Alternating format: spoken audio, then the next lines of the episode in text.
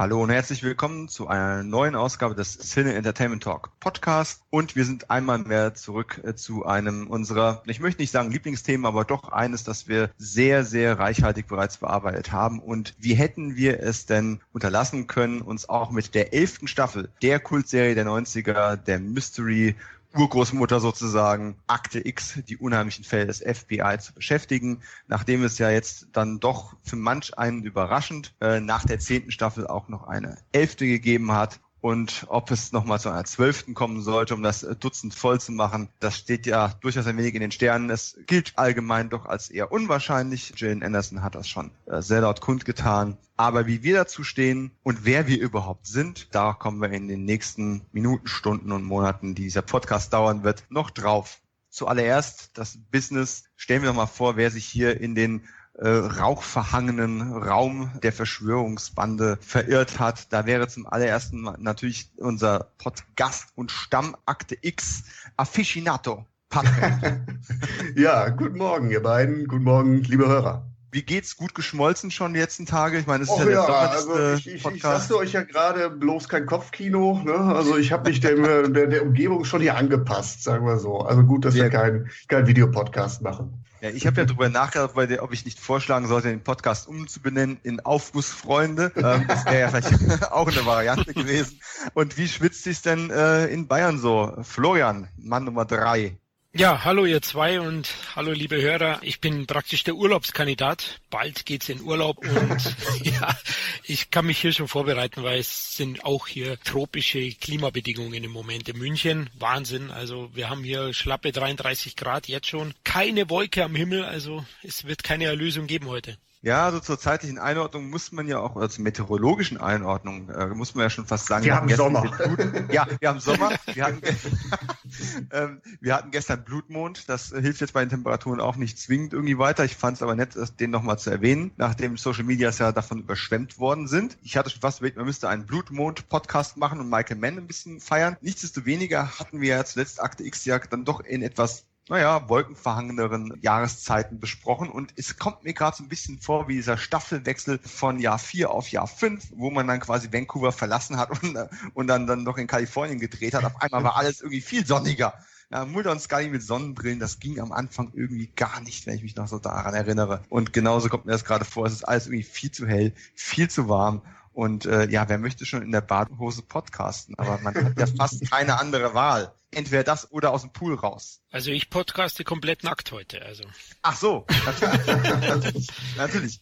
FKK. Das, was ich versucht habe zu umschiffen, ja. Aber du, du lässt die Hose wieder komplett runter. Absolut, ja. ja ungeniert, unzensiert und mit einigen Mysterien versehen. Geht es also quasi in die nächste Akte X-Runde. Ähm, wir nennen sie einfach die äh, Baywatch-Episode. Oh mein Gott, das war jetzt vielleicht doch ein Schlag. Das hat auch die elfte Staffel nicht verdient. Ohne jetzt die Baywatch-Fans alle aufzubringen. Ja, die fünf Baywatch-Fans, die diese Folge gerade hören, es tut mir leid. Ja, ist natürlich Kult. Aber wir haben ja durchaus noch einen, den einen oder anderen Kampf auszufechten hier mit Chris Carters äh, größter TV-Schöpfung. Und ähm, wir gehen eigentlich am besten, denke ich, doch relativ ohne große Umschweife hier rein. Denn ähm, wenn ich eins über diese Staffel schon sagen kann, sprunghaften Charakter hat sie durchaus. Den kann man ihr nicht absprechen. Ob man das mag, ist wieder ein anderes Thema. Und äh, von daher sollte auch dieser Podcast möglichst unstrukturiert sein, um das irgendwie auch widerspiegeln zu können in adäquater Weise. Was hast du vor? Wir fangen mit der letzten an, oder? genau, so. Ich habe es einmal durchgewürfelt, habe Lose gezogen. Nein, aber wir haben ja die zehnte Staffel verlassen mit Der Kampf 2 ich möchte an der Stelle nochmal darauf hinweisen, dass es ja echt nicht sehr schön übersetzt ist. Ne? Es müsste ja mein Kampf sein, aber aus naheliegenden literarisch verwurzelten Gründen hat man das wohl sich im deutschen Fernsehen dann doch nicht getraut. ich weiß nicht, ob ich es besonders kreativ und originell finden soll, dass äh, die Staffel mit äh, My Struggle 3, der Kampf 3 beginnt und mit My Struggle 4 und der Kampf 4 endet. Sind ihm nur die Titel ausgegangen oder ist es tatsächlich originell, um die Verbundenheit dieser zwei Nachgeburten von Akte X äh, zu symbolisieren? Ich bin mir noch nicht ganz sicher, bin aber gespannt auf eure Meinungen. Ich überlege gerade, wie war es denn bei anderen Mehrteilern? Es gab ja zwischendurch mal Folgen, die tatsächlich 1, 2, 3 hatten, die auch gleich betitelt waren, aber es gab durchaus Zweiteiler, wenn ich das richtig im Kopf habe, mit verschiedenen, ähm, mit verschiedenen Titeln. Ne? Ja, Und ich ja. bin mir sogar gar nicht sicher, ich glaube, einen Dreiteiler mit identischen Titeln hat man tatsächlich nicht gehabt, von Vierteilern mhm. ganz zu schweigen. Aber gut, vielleicht soll es es dem Binge-Publikum oder dem etwas weniger stark in der Fankultur verwurzelten Zuschauer es einfach einfacher machen, zu erkennen, ah, das sind die Folgen, die zusammengehören. Früher hätte man einfach gesagt, das sind Mythologiefolgen und mhm. die haben verschiedene Titel und sind über die Staffeln verteilt. Und der Fan, der noch nicht mit Serien und, und generell Konsum überschüttet gewesen ist, wir haben uns das doch alles gemerkt. Wir haben die ja. Verbindung selber gesehen und gefunden und das greift jetzt die Ereignisse von der Folge auf und hier verweisen wir wieder auf die Kolonie. Das haben wir doch selber gewusst, ja. Damals noch ohne Internet, ja. Der einzige, einzige Unterschied ist ja tatsächlich, dass die Folgen nicht zusammenhängend ausgestrahlt worden sind, ne? Das also, außerdem noch, ja. Das ja. könnte vielleicht irgendwie einen Grund mit reingespielt haben. Aber ich meine, es ist eine überschaubare Staffel ja, ja besonders kreativ finde ich es auch nicht. Aber würdest du dir jetzt eine VHS kaufen oder in, heutzutage eben eine Blu eine Blu-ray? mit Minecraft, ja. Äh, ja, mit Minecraft, Minecraft 1 bis 4, eine Akte X-Saga, äh, würdest du es tun? Also jetzt mal unabhängig von der Qualität der Episoden, es ist ja doch auch sehr, sehr, sehr verteilt, aber könnte man das als eine Einheit, als als Kino-Epos oder wie auch immer, als nur diese My Struggle-Episoden bringen? Nee, ich glaube nicht. Da passiert halt einfach zu viel. Ja, gerade jetzt, wenn du dir die elfte Staffel ähm, zur Brust nimmst, die Ausgangslage nimmst und dann am Ende, es gibt nicht viele Mythologiefolgen, reine Mythologiefolgen, aber es wird auch in vielen Folgen immer Bezug genommen und die Mythologie wird fortgeschrieben in der elften Staffel. Deswegen glaube ich nicht, wenn du Part 3 geguckt hast und dann direkt Part 4 guckst, wo ja mhm. der komplette Staffel zwischenliegt, dass das funktioniert, glaube ich nicht. Ja, ist auch zu viel passiert zwischen den Charakteren im Endeffekt, ne? Ja. ja Florian? Ja, ich finde, man muss auch sagen, das sind ja gar nicht vier Folgen, sondern zweimal zwei, weil äh, Teil drei ist ja ein Reboot. Ja. da kommen wir gleich noch dazu. Oh ja. ähm, deswegen, ja, ich würde auch sagen, es funktioniert nicht. Also zum Beispiel drei auf vier, weil wir jetzt in Staffel 11 sind. Da passiert doch einiges. Da gibt es für mich ja auch eine Folge in der Mitte, die eine Mythologie-Folge ist, die so eine Mischung ist aus Monster of the Week und Mythologie. Mhm. Ähm, mhm. Aber dann doch die Mythologie stark vorantreibt. Äh, mir ist auch eine Sache generell einfach aufgefallen. Ähm, heutzutage, wir kommen ja aus der Zeit, wo wir diese langen Staffeln mit 22, 24 oder sogar 26 Episoden immer hatten. Da waren dann auch immer mehr Füller-Episoden dazwischen, aber du hast generell mehr Zeit gehabt, bist natürlich auch ein bisschen mehr auf der Stelle getreten, weil du Dinge lang auswalzen musstest. Mit den heutigen Staffellängen, die wir jetzt langsam schon gewohnt sind, was mit HBO mal angefangen hat, sind wir bei 10, 13, vielleicht mal 14 Episoden oder 16, wenn es ganz hoch kommt. Du musst eigentlich viel, viel schneller sein mit deiner Erzählgeschwindigkeit. Gleichzeitig sollen diese Serien aber auch mehr in die Tiefe gehen. Das heißt also, was, was früher in eins, zwei, drei Episoden erzählt worden ist, wird heutzutage auch auf Staffeln ausgewalzt, aber mit mehr Handlungssträngen. Es, ist, es, es geht mehr in die Tiefe. Es geht mehr in die Tiefe, aber die Länge leidet auch darunter. Akte X ist quasi das Anti-Breaking Bad an der Stelle, weil man sich ja irgendwie dazu entschlossen hat zu sagen, hey, wir wollen immer noch eine gewisse Storylänge und eine gewisse Storytiefe haben. Aber weil wir nicht so viele Episoden haben, rasen wir einfach mal völlig durch den Stoff hier durch. Das ist mir tatsächlich in eins, zwei, drei, vier Episoden in diesen zwei mhm. Rückkehrstaffeln sehr aufgefallen. Dass man sagt, das wäre früher, wäre das, was jetzt in einer Folge verbraten worden ist, mindestens mal ein Zweiteiler gewesen und es hätte dem Erzählfluss generell einfach besser getan. Also obwohl mein Struggle jetzt irgendwie ein Vierteiler geworden ist, ich äh, glaube, hätte man gewisse Supersoldaten-Stories weggelassen, hätte das über drei, vier Staffeln erzählt, ja.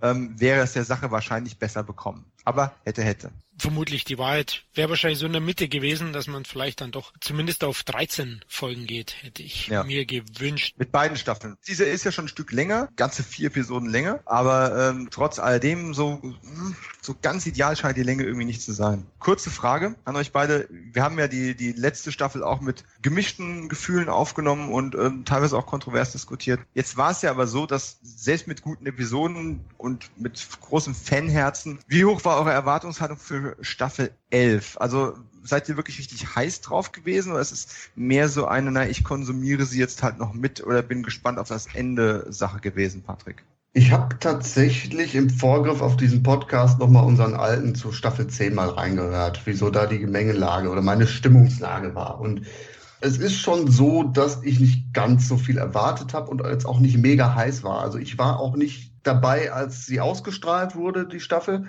was aber auch die Gründe hat, dass ich Serien gerne gucke, wenn sie auch komplett erschienen sind. Also ich bin kein Freund davon, eine Woche zu warten, bin eher der klassische Binge-Watcher. Deswegen habe ich gewartet, aber ich hatte auch keinen Drive, da jetzt wirklich am Ball zu bleiben, den Internet-Hype mitzumachen, bei Twitter irgendwie äh, mitzudiskutieren. Und ich habe mir dann irgendwann äh, gedacht, ach komm, als das Wetter noch ein bisschen schlechter war, man, man kann sich ja kaum noch dran erinnern, mir dann einfach bei einem Streaming-Anbieter mir die Staffel besorgt. Und ich habe die jetzt auch nicht durchgesuchtet. Also es war alles so ein bisschen verhaltener. Florian, was bei dir? Ja, ähnlich wie beim Patrick. Es ist natürlich auch so, man muss sagen, zu Staffel 10 nochmal kurz. Davor hatte ich diesen zweiten Kinofilm gesehen, den ich ein bisschen besser fand, weil er im Schnee spielt als ihr, aber dennoch hat er, ähm, ja, sage ich mal, Akte X ziemlich äh, an den Boden gedrückt von der Qualität. Deswegen habe ich die zehnte positiver gesehen wie ihr. Hab mich natürlich da auch mehr gefreut, weil viel länger eine Pause war. Ich meine, acht Jahre, ich glaube 2008 war der Kinofilm und 2016 eben die zehnte Staffel und die hatte ein paar sehr, sehr sehr gute Einzelfolgen. Klar, da sind wir uns einig. Äh, die Mythologie hat auch da schon nicht so wirklich funktioniert. Aber es war natürlich schon ein bisschen gedämpft. Andererseits, durch das, dass es sich jetzt doch lange wieder gezogen hat, war ich schon in einer gewissen Weise heiß und habe die auch auf Pro 7 dann ja fast zum Ausstrahlungszeitpunkt, also immer so ein paar Tage danach einzeln immer jeweils die Folgen angeschaut. Also ich war etwas heißer als Patrick, aber ja, so heiß wie Frittenfett war ich nicht. So heiß wie das Wetter gerade in Deutschland hat es halt dann doch nicht gereicht. Ne? ja.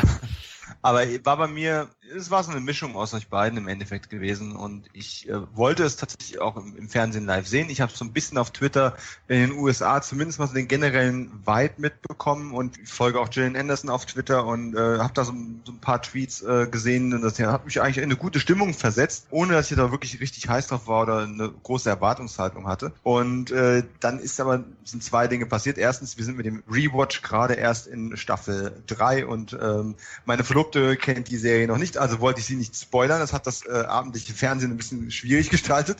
Und äh, dann kam halt auch die, die Endphase der, der Schwangerschaft, respektive dann auch die Geburt unseres Sohnes da ein bisschen in die Zeitplanung dazwischen gegrätscht und dann war das alles quasi vom Tisch. Und ich habe es jetzt tatsächlich erst im Rahmen der äh, DVD-Blu-ray-Veröffentlichung ähm, alles nachgeholt. Dann tatsächlich mal so im Binge-Watch-Style von Patrick, der nicht so ganz meiner ist. Also ich, äh, gerade Sachen, die ich noch nicht kenne, ähm, strecke ich dann doch ganz gern ein bisschen mit einer Episode pro Tag oder alle zwei, drei Tage mal oder eine Woche dazwischen. Bingen ist für mich eher sowas wie eine 24 Rewatch. Ja, da kannst du richtig Schweißausbrüche bekommen, alle Folgen an einem Tag, das wäre äh, so das angemessene. Ich sag mal, mein Binge-Watching ist auch Binge-Watching live, äh, light. Also ist schon so, dass ich das über eine Woche dann strecke. Also ah. alles hintereinander, das schaffe ich auch nicht. Patrick, Binge-Watch Zero. Ed Zuckert. ähm, aber ich habe jetzt wieder die letzten paar Folgen gerade noch ganz frisch gesehen und die anderen dann halt auch im Fernsehen. Es ist sehr, sehr gemischt und ich bin vor allem sehr gespannt am Ende des Podcasts von euch zu hören, wie ihr jetzt dasteht als Fans und ob ihr auf einer theoretischen weiteren Staffel, Comic-Fortsetzung, Kinofilm, äh, whatever, äh, tatsächlich immer noch Interesse hättet, vielleicht in ein paar Jahren, oder ob ihr jetzt endgültig damit abgeschlossen habt und euch darauf freut, in ein paar Jahren ein Reboot zu sehen, weil irgendwie wird es mit der Marke ja weitergehen, äh, dafür ist die zu viel Geld wert. Selbst wenn es mit Anderson und, und Duchovny jetzt aktuell vielleicht nicht mehr geht. Aber da kommen wir noch drauf. Erstmal der Kampf 3 unser Staffelauftakt. Ich weiß ja gar nicht, wer die Ehre haben sollte, über dieses Meisterwerk zu referieren. In jedem Fall erstmal die Eckdaten natürlich Anfang 2018 ausgestrahlt zum ersten Mal und Regie und Drehbuch kommen von Chris Carter äh, hat ein bisschen Unterstützung aus seinem, seinem Schreibteam gehabt, aber im Endeffekt ist es eine, eine Carter-Folge, was auch irgendwie Sinn macht, weil den ganzen Struggle Trouble hat er ja quasi selbst generiert. Und äh, ja, My Struggle 3.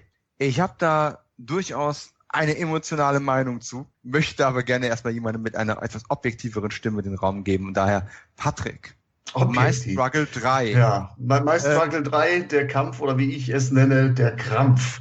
Du hast also, bombastische Höchstwertung gegeben, also muss ich sagen, oh, ja, vier Punkte sind es doch geworden. Ja, also ich, ich muss sagen, ich war eigentlich anfangs überzeugt, das wird eine gute Folge, ähm, weil Staffel 11 fängt mit diesem ultimativen Antrittsrede des Cigarette Smoking Man an. Und das ist ja so diese typische Auftaktsituation von so einer Mythologiefolge. Mulder quasselt aus dem Off oder irgendjemand anders und du weißt, okay, es ist äh, Mythologiezeit. Und habe dann gedacht, okay, die Folge holt dich ab, aber ich glaube, da kommt wirklich das zu tragen, was was du gerade richtigerweise so erzählt hast von Erzähltempo. Diese Folge ist voller Wendungen und äh, Schlägen und ja, irgendwie hetzt diese Folge komplett. Ich meine, ein Großteil dieser Folge besteht aus einer Verfolgungsjagd, einer der schlechtesten, die ich wohl gesehen habe in den letzten Jahren. Aber sie hetzt komplett durch diese Handlung und ich hatte schon nach 45 Minuten Folge 1 einen Knoten im Kopf fängt damit an, dass Scully dann wieder im Koma zum x Mal liegt und Florian hat es, glaube ich, gerade gesagt, quasi My Struggle rebootet, mehr oder minder. Ja.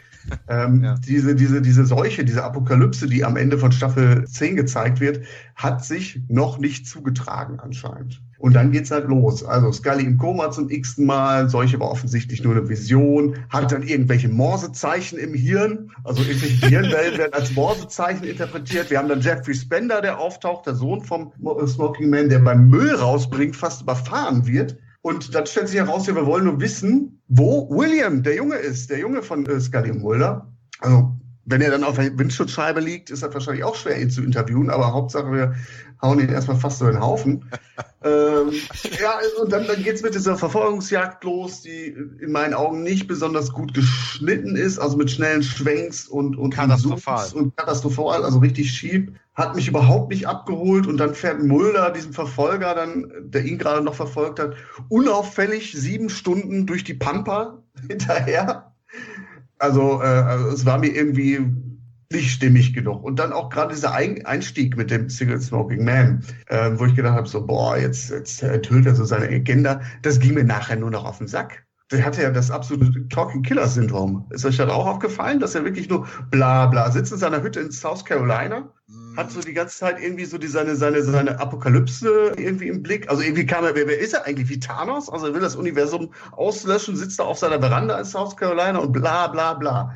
Also irgendwie ging es mir am Ende, ja. Und dann natürlich am Ende der Schocker. William, ich bin dein Vater. Ich fand die Brücke, also dass der Secret Talking Man äh, der, der Vater sein könnte von, äh, von William, mit dieser Brücke zu der Staffel 7 Cobra ganz gut gemacht, aber es war irgendwie alles Bums, Bums, Bums und ich fühlte irgendwie, ja, das Erzähltempo ist ein anderes, wir sind äh, andere Sehgewohnheiten gewohnt, aber es war irgendwie nicht mein Akte X.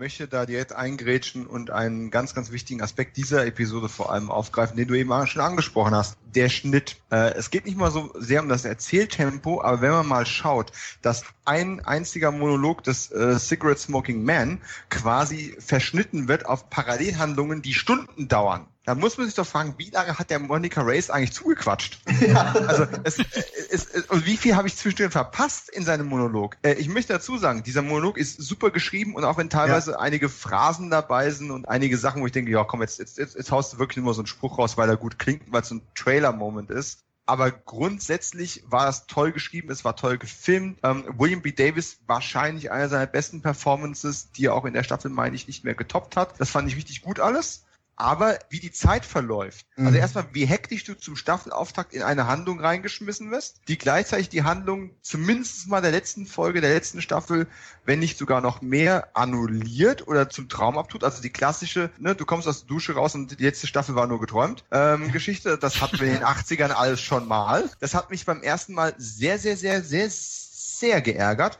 hat allerdings einen ganz, ganz charmanten Vorteil. Mit dem Staffelfinale waren wir alle nicht so wirklich glücklich gewesen, mhm. weil diese Super-Apokalypse im, im Mikrokosmos irgendwie doch ein bisschen seltsam angemutet hat. Jetzt ist die Frage, haben sie äh, aus der Kritik die Konsequenz gezogen, haben ihre Pläne geändert und eine neue Story draufgetackert? Oder war es von vornherein geplant und hat es sich deswegen so komisch angefühlt? Darüber kann man lang spekulieren. Ja. Aber der Schnitt dieser Episode war wirklich katastrophal schlecht. Nicht mal nur wegen dem, wegen dem unnötig hektischen Hin- und Hergestein, das irgendwie Tempo und Action, ja, keine Ahnung, symbolisieren sollte, obwohl eigentlich nicht so viel passiert ist sondern einfach auch wirklich wie, wie Zeitfolgen miteinander verschnitten wurden. Wahrscheinlich, weil man dann gesagt hat, oh, wir können ihn jetzt hier nicht reden lassen, also verteilen wir es einfach mal über die ganze Folge, die im Prinzip, was sich zwei Tage abdeckt. Das macht aber halt einfach keinen Sinn.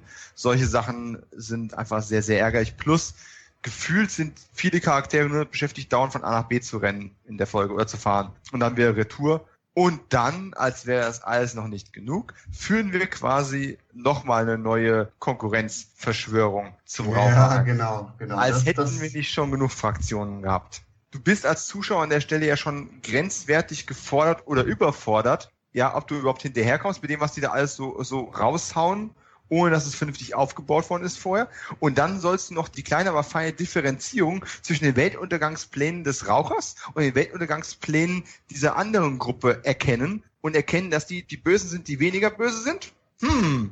Also da, da fühlte ich mich, da, da fühlte ich aber auch mit Mulder und habe gesagt, ganz ehrlich, ihr seid doch alle nicht ganz richtig im Kopf. Das kann, das kann nicht euer Ernst sein.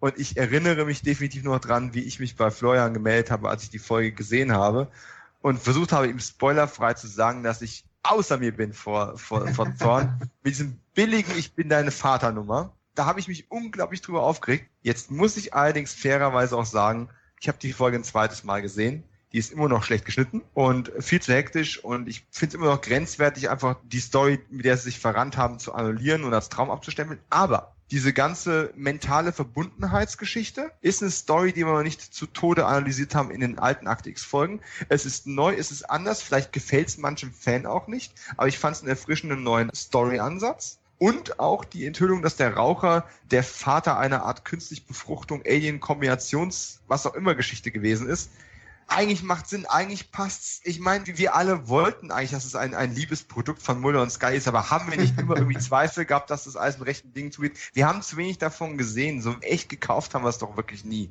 Also im Grunde ist es vielleicht, es wirkt soapig, aber vielleicht ist es tatsächlich sogar, ich glaube nicht, dass ich das wirklich ernsthaft in der Sendung jetzt hier sage, aber vielleicht war es tatsächlich ein cleverer Zug. Das ist so ein Redeeming-Faktor für diese Episode. Und an der Stelle übrigens nochmal Spoiler-Alarm. Ja, wir sind ein bisschen spät, also wir werden natürlich die elfte Staffel spoilern, ohne Ende.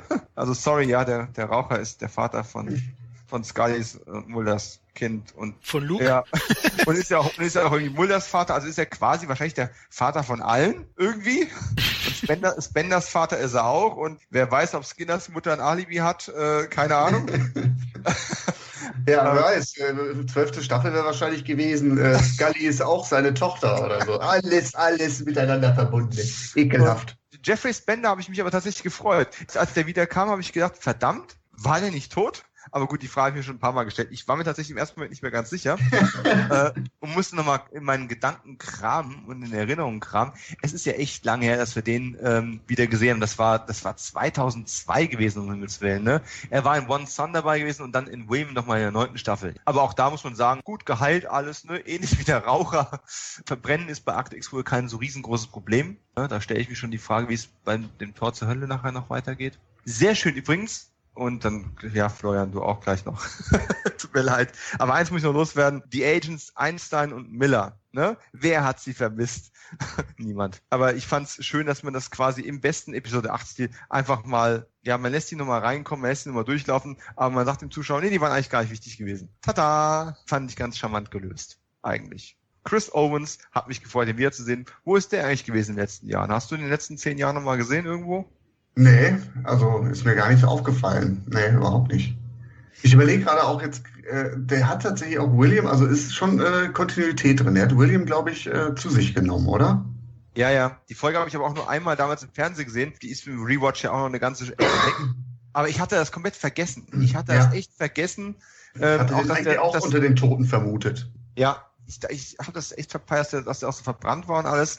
Bin ja, allerdings auch irritiert. Die Ecke gebracht wurde. Das wird ja, glaube ich, auch in der Staffel, glaube ich, gesagt. Ich hatte keine Skrupel davon, meinen äh, ersten Sohn irgendwie über den Jordan zu schicken meinen Zweitgeborenen, warum soll ich beim Erstgeborenen eine Ausnahme machen, ja? Ja, genau. Ich meine, Müller ist ja, glaube ich, der, ist Müller der Ältere? Ich glaube, Müller ist der Ältere. Aber bevor ich was falsch behaupte, ne, Fans der Serie, die besser sind und äh, schnell nochmal googeln wollen, schreibt's in die Comments. Wer ist eigentlich außer mir noch irritiert, dass der Raucher jetzt nicht mehr CGB Bender, äh, Spender heißt? was ja denn der Name war, den man irgendwann mal kundgetan hatte, als klar war, dass er der Vater von Jeffrey Spender ist. Und jetzt hat er auf einmal einen recht deutsch angehauchten Namen. Wer ist davon irritiert? Ach, irritiert bin ich bei Actix seit Jahren nicht mehr. okay, auch eine Einstellung. Ja.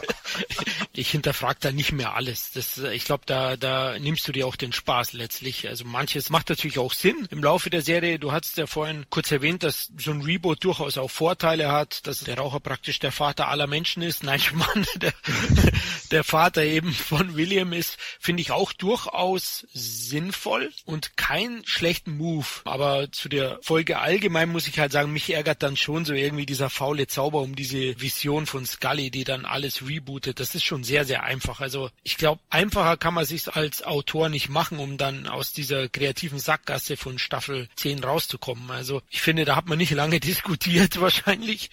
da hat man die einfachste, die erste Ausfahrt genommen sozusagen.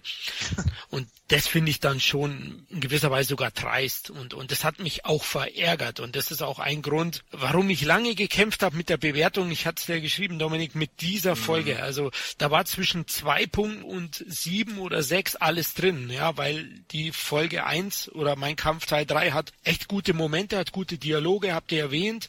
Ich finde auch den Einstieg gut. Ja, gut, dass der Raucher jetzt die Fake-Mondlandung gerade inszeniert hat. Oh, da ja. setzen sie immer noch einen drauf. Aber okay, ja, ich habe ja gerade gesagt, ich hinterfrage nicht mehr alles.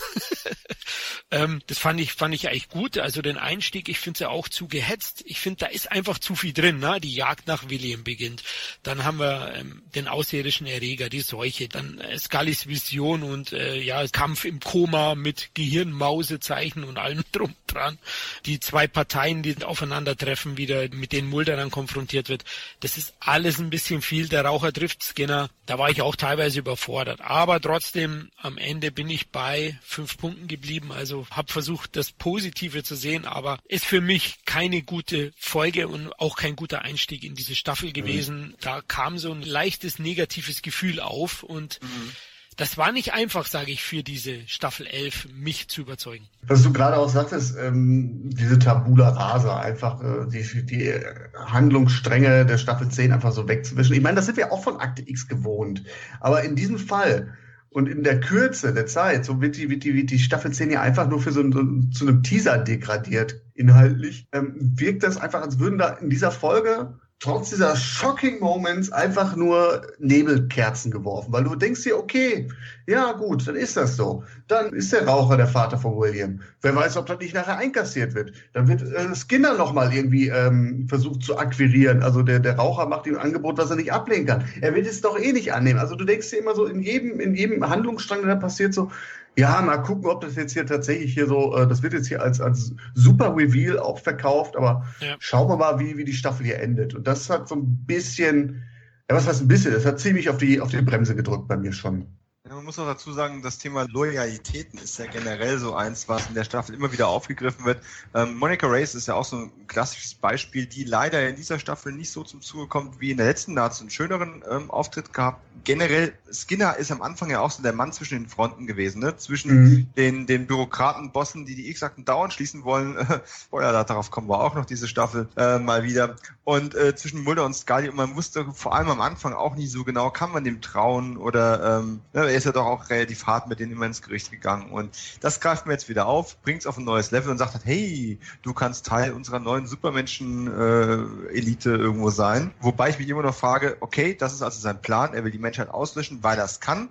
Aber warum? Also ich meine, was, was, was, was, hat, was hat er jetzt wirklich davon? Die andere Partei, die nicht weniger anstrengend und enervierend und fies und sinister ist, hat wenigstens den Plan, in den Weltraum zu fliegen. Warum auch immer. Vielleicht, gut, okay, die Erde ist überbevölkert, machen wir uns mal nichts drüber vor. Globale Erwärmung spüren wir gerade selber auf dem Pelz. Es, es wird immer extremer, es wird immer schlimmer und der Mensch wird auch nicht schlauer. Aber ist das jetzt wirklich, ja, ich weiß auch nicht, ist das die super Lösung? Anyway, wir wollen ja keine Sympathieträger suchen.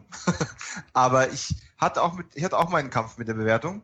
und ich äh, schwankte sehr, sehr stark zwischen so einer, das ist nicht mal fünf Punkte wert. Und äh, vielleicht sind die einzelnen Momente doch eigentlich so gut, dass man über schlechten Schnitt und einen holprigen Start hinwegsehen müsste und könnte mehr geben. Ich habe mich am Ende für eine, für eine sechs Punkte dann doch entschieden. Ui. Aber ja, aber sehr, sehr, sehr, sehr, sehr schweren Herzens. Also meine Ursprungswertung waren auch fünf Punkte. Äh, ich habe da noch ein bisschen mehr gegeben, auch im Kontext. Und vor allem bei Zweitsichtung. Bei Erstsichtung hättest du mich hättest du spontan wahrscheinlich ein 3,5 bekommen für diese ganze William-Geschichte.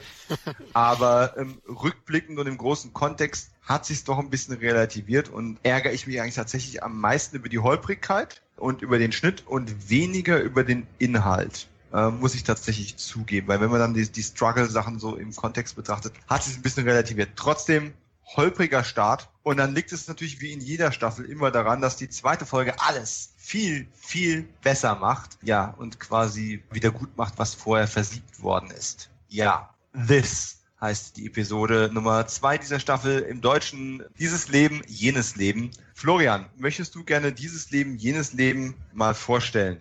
Ja, ich kann es probieren, euch, sie euch schmackhaft zu machen, denn ich fand sie sehr, sehr gut. Sie hat mir gut gefallen. An sich, das Thema gefällt mir ganz gut, auch mit dieser Bewusstseinskontrolle, den technologischen Möglichkeiten. Die Folge sorgt ja dafür, dass wir die virtuelle Rückkehr der einsamen Schützen oder des einsamen Schützen erleben dürfen, der ja hier weiterlebt in einer virtuellen Welt. Ja, kann man das so sagen? Ja, doch. Also ein, ein digitaler Abdruck dessen, was äh, einer der einsamen Schützen mal gewesen ist, taucht wieder auf. Ja. Genau, taucht plötzlich wieder auf. Wir haben ja vorhin von der ersten Folge geredet, dass die schon auch viel reinpackt. Ich muss auch sagen, diese zweite Folge passt sich den heutigen Sehgewohnheiten an, denn sie hat ein unglaubliches Tempo, unglaubliches Pacing. Also der Einstieg, der bleihaltige ist schon äh, sehr, sehr flott für Akte X. Äh, Verhältnisse, also für mich fast schon eine Actionfolge. Also ähm, da werden sie ja gestürmt von dieser russischen Security-Firma und müssen sich im Flucht in Kettenmodus praktisch retten dann.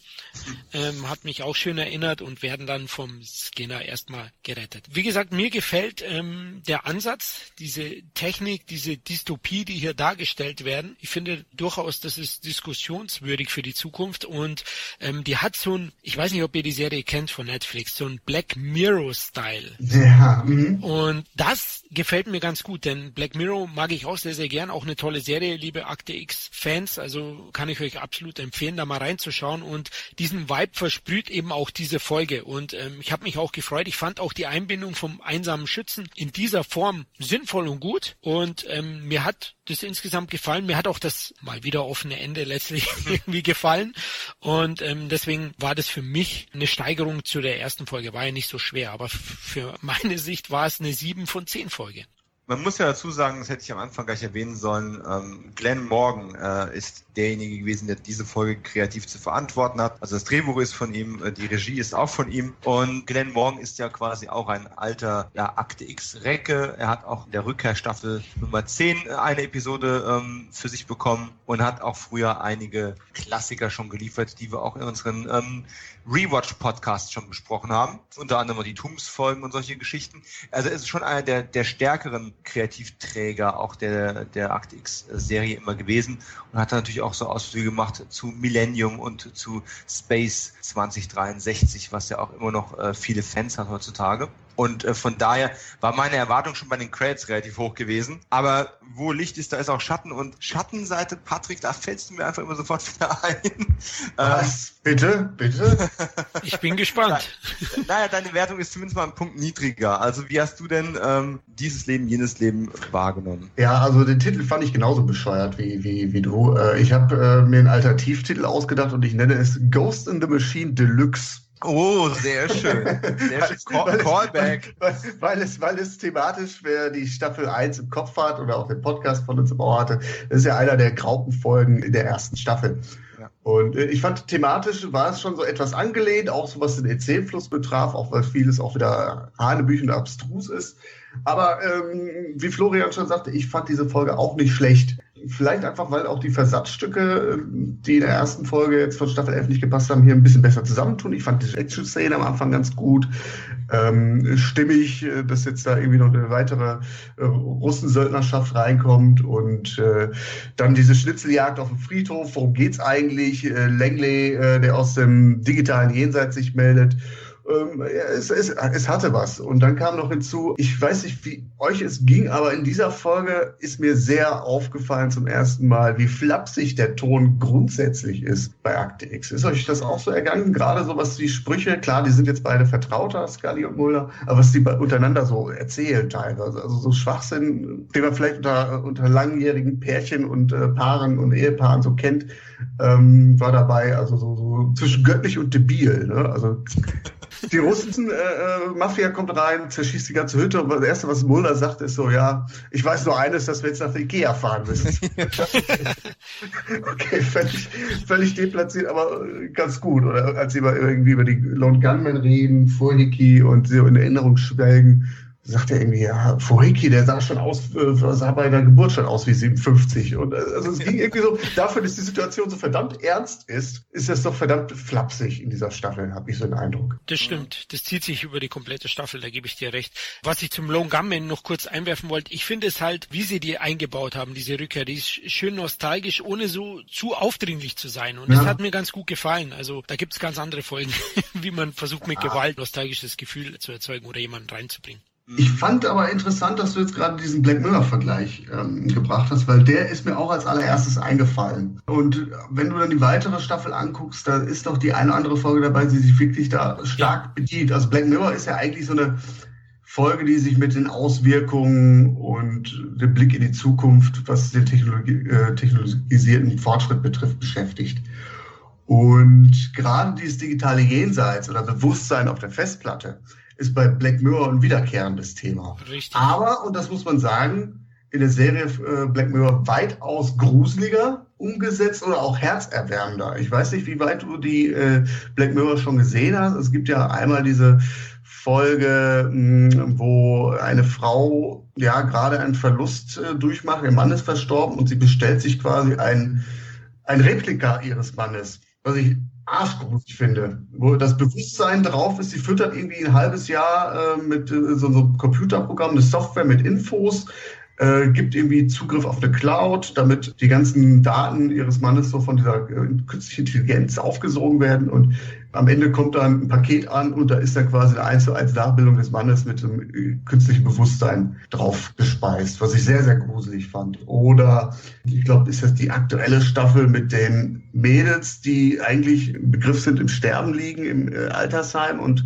sich in so einer Parallelwelt, in so einer 50 oder 70 äh, San Francisco virtuelle Realität kennen und lieben lernen. Die habe ich nur nicht gesehen, die aktuelle. Ah, also musst du, musst, du, musst, du, musst, du, musst du machen. Also nein, ist gar nicht der große Spoiler. Ist einfach ja, liebens, liebenswert geschrieben. Also und wenn du dann das vergleichst, wie Akte X das aufgreift, dann ist es doch irgendwie ja immer noch mit dem Spirit der 90er, aber wir orientieren uns so auch an, an moderne Sehgewohnheiten es funktioniert nicht ganz. Also nicht so, dass ich sage so, wow, da platzt mir die Hutschnur. Ja, wobei man dazu sagen muss, wenn eine Serie sich mit einem Schwerpunkt auf so ein Thema legt, komplett, ist es natürlich was anderes. Du hast eine andere Bandbreite, ähm, wo du sowas erzählen kannst, als wenn du eine Episode einer ohnehin kurzen Staffel hast, um sowas mit einzubinden. Ich finde die Episode im Übrigen leicht besser als ihr beiden noch. Je länger ich drüber nachdenke, oh. finde ich es eigentlich sogar noch besser. Mhm. Mein großes Problem mit der Episode ist, und das habe ich mit vielen Folgen in der Staffel, die Verbindung fehlt mir ein Stück weit. Vielleicht liegt es an den heutigen Sehgewohnheiten, aber wenn du nicht nach jeder Folge den Reset-Knopf drückst, wie in den 80ern, siehe A-Team und Konsorten, dann ist man es dann doch mehr gewohnt, dass die Episoden sinnvoller aufeinander aufbauen. Und du hast eigentlich, wenn du jetzt nicht wirklich ein Hardcore-Fan bist oder die Folgen mehrfach anguckst, hast du eigentlich dauernd ein Problem, ja, was ist jetzt? Arbeiten jetzt beim FBI oder arbeiten die nicht mit dem FBI? Ist die Rückkehr jetzt auch annulliert worden oder nicht? Wieso sitzen die jetzt zusammen in einem, wohnen die zusammen oder wohnen die nicht zusammen? Nein, die wohnen nicht zusammen, wie wir später auch wieder demonstriert bekommen, ne? Aber wieso müssen sie ja zusammen zu Ikea fahren? Also, du bist eigentlich dauernd am überlegen, sind die jetzt ein Paar, sind die kein Paar? Oh Gott, wie war es in der letzten Staffel nochmal gewesen? Wenn du nicht wirklich ein richtiger Fan bist, der sich das alles sowieso merkt oder alles mehrfach angeschaut, als Gelegenheitszuschauer mit Rudimentärwissen, musst du es einfach hinnehmen, mhm. weil wenn du anfängst drüber nachzudenken, ist es einfach nicht sauber erzählt. Ähm, nach den Ereignissen und wie, wie heftig das am Ende von der Kampf 3 für die gewesen ist, fängt die Folge erst damit an, dass die da entspannt rumliegen, äh, auf dem Sofa rumgammeln. Ja klar, es soll wahrscheinlich ein paar Monate später sein, so habe zumindest ich das interpretiert, aber es wird nicht mal erzählt, dass es wirklich oder wie viel später es tatsächlich ist. Und das sind so ein paar Probleme, die ich damit habe. Und nachdem wir gerade in der Kampf 3 irgendwie eine neue Verschwörergruppe bekommen haben, kriegen wir jetzt vermeintlich noch eine neue Gruppierung, nämlich halt mal wieder die Russen, von denen wir nachher erfahren, dass es halt doch irgendwie, ja, keine Ahnung, die, die schnelle Eingreiftruppe von, von Miss Price äh, sind, die zu der neuen Verschwörergruppe gehören. Also sind die neue, neuen amerikanischen Verschwörer eigentlich doch eigentlich die Russen oder sind die Russen jetzt von den Amerikanern gekauft? Also es ist ein bisschen obskur, es wird einfach nicht sauber erzählt. Und ich ja. finde auch diesen Verbindungstunnel, der eigentlich mit einer Wache abgesichert ist, zwischen de, diesen, den Spaziergang ins NSA-Gebäude, ja. Ja, wo du mal, und, und, am Ende erzählst du es halt auch nicht mehr zu Ende. Du, du hast da einen Fight, du zerstörst die Server und dann gibt's halt einen Satz, ja, dann gehen wir halt durch den Tunnel wieder rüber, kommen mit einem äh, Cyber-CSI-Team wieder hierher und dann nehmen wir die aber alle fest. Und nächste Szene, siehst du was, kommen die auch gerade wieder zurück. Ähm, das geht so alles ohne, ohne Hürden. Es, es fehlen ja. mir so ein bisschen, es fehlen mir so ein bisschen die, die Hindernisse, die man überwinden muss, außer dass Mulder inzwischen regelmäßig eine Kampfszene pro Episode bekommt, was früher nie der Fall gewesen ist. Also wenn du das ähm. so natürlich andenkst, dann musst du auch mal darüber nachdenken, ähm, ich meine, es ist ja gut, dass bei den X-Akten so das papierlose Büro so Einzug hält, ne, bei dem ganzen Papier, was ich ansage. Aber wenn du überlegst, dass sie eigentlich geschlossen worden sind, dass sie dann irgendwie doch irgendwie doch mal in der Zeit digitalisiert werden. Ne? Ähm, das ist auch ja. so, äh, äh, wer hat denn jetzt eigentlich die Budgetfreigabe gemacht für dieses Projekt? Ja, ähm, aber das sind auch so meine Kritikpunkte. Ich meine, ich bin ja schon mal froh, dass nicht wie in der ersten Folge, das, das wollte ich noch erwähnt haben, ein Voice-Over ist ja okay und hat so einen schönen Film-Noir-Touch.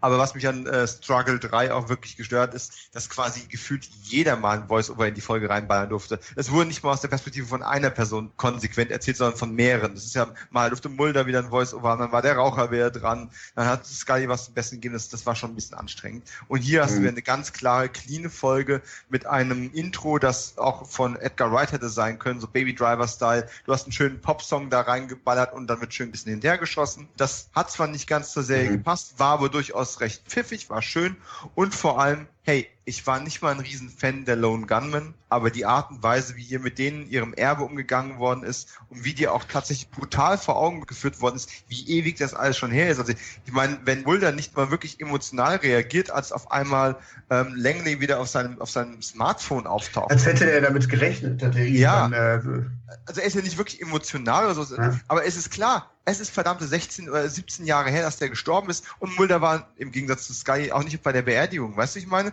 Der mhm. Abschied ist für den schon ewig her. Also mal abgesehen davon, dass es wahrscheinlich erstmal für, für irgendeinen Fake hält oder für einen schlechten Scherz oder für, für ein seltsames Phänomen, weil damals gab es noch nicht mal Smartphones, also wie soll auf das Telefon drauf gekommen sein, ist einfach die emotionale Verbindung gar nicht mehr da. Das ist normal, aber mich als Zuschauer hat erstmal irritiert, warum ist er nicht emotionaler, seinen, seinen alten Weggefährten da wieder zu sehen? Ja, aber es ist einfach viel Zeit vergangen. Mhm. Und auch wenn wir es nicht so wahrgenommen haben. Und das, das Leben hat sich weiterentwickelt. Und ich fand das aber, ich fand das, weil du gerade angesprochen hast, durchaus emotional. Für mich als Zuschauer war es emotional. Ich habe mich gefreut, ich habe ein paar Mal Gänsehaut gehabt. Ich fand das auch tatsächlich an ein, zwei Stellen recht unheimlich. Gerade wenn man dann so vom, wir sitzen hier in diesem Diner und, und gucken auf das Handy drauf und unterhalten uns ein bisschen mit ihm und er wird sich bewusst, dass er eigentlich tot ist. Das ist, er hat irgendwie schon einen gruseligen Charakter. So, weil es ist keine echte künstliche Intelligenz. Mhm. Es ist schon irgendwie er, aber halt tatsächlich ist es ein Geist, es ist ein digitaler Geist. Und äh, die Art und Weise, wie das umgesetzt worden ist, dann springt man in dieses Bild rein und sieht ihn quasi in einem digital verzerrten Close-up. Das hatte schon viel Atmosphäre gehabt. Den Friedhof habt ihr eben auch schon angesprochen. Und den Mann mit der tiefen Stimme nochmal mit einzubauen, war einfach. Also dafür muss ja, man die einfach lieben. Natürlich, also das, das, das, richtig gemacht worden. Der Fanservice ist auch grandios. Das muss man äh, Akte X auch jetzt in, den, äh, in der Neuauflage lassen. Ähm, ich finde nur, aber gleichzeitig spiegelt das wieder, wie wenig Akte X eigentlich er ist darauf anlegt, es anders zu machen, als was das, was wir schon kennen. Also dieser Rückgriff auf die Erzählweise in den 90ern, aber dann doch irgendwie Versatzstücke aus modernen äh, äh, Serien reinpacken. Man hat ein äh, Figurengefüge, das allseits bekannt ist, ähm, das sich aus alten Bekannten rekrutiert, aber auch nicht viel Spiel bietet. Man versucht es mit aller Macht aufzubrechen. Also gerade Skinner ist ja ein gutes Beispiel. Skinner soll wieder so ins Dubiose abdriften. Ist er jetzt loyal? Ist er nicht loyal? Und sind wir ehrlich, das können wir uns als Fans gar nicht vorstellen, ähm, dass Skinner irgendwie Antagonist wäre in dieser Serie. Stellt euch mal diesen Shitstorm vor, wenn das wirklich so mal passieren würde. Und es ist alles so irgendwie so ein Indiz für mich, dass Akte X zu festgefahren ist um es vernünftig fortzusetzen. Also man hat nicht die Eier quasi einen kompletten ja, Tabula Rasa haben wir ja quasi gemacht, aber einen komplett anderen Ansatz zu finden.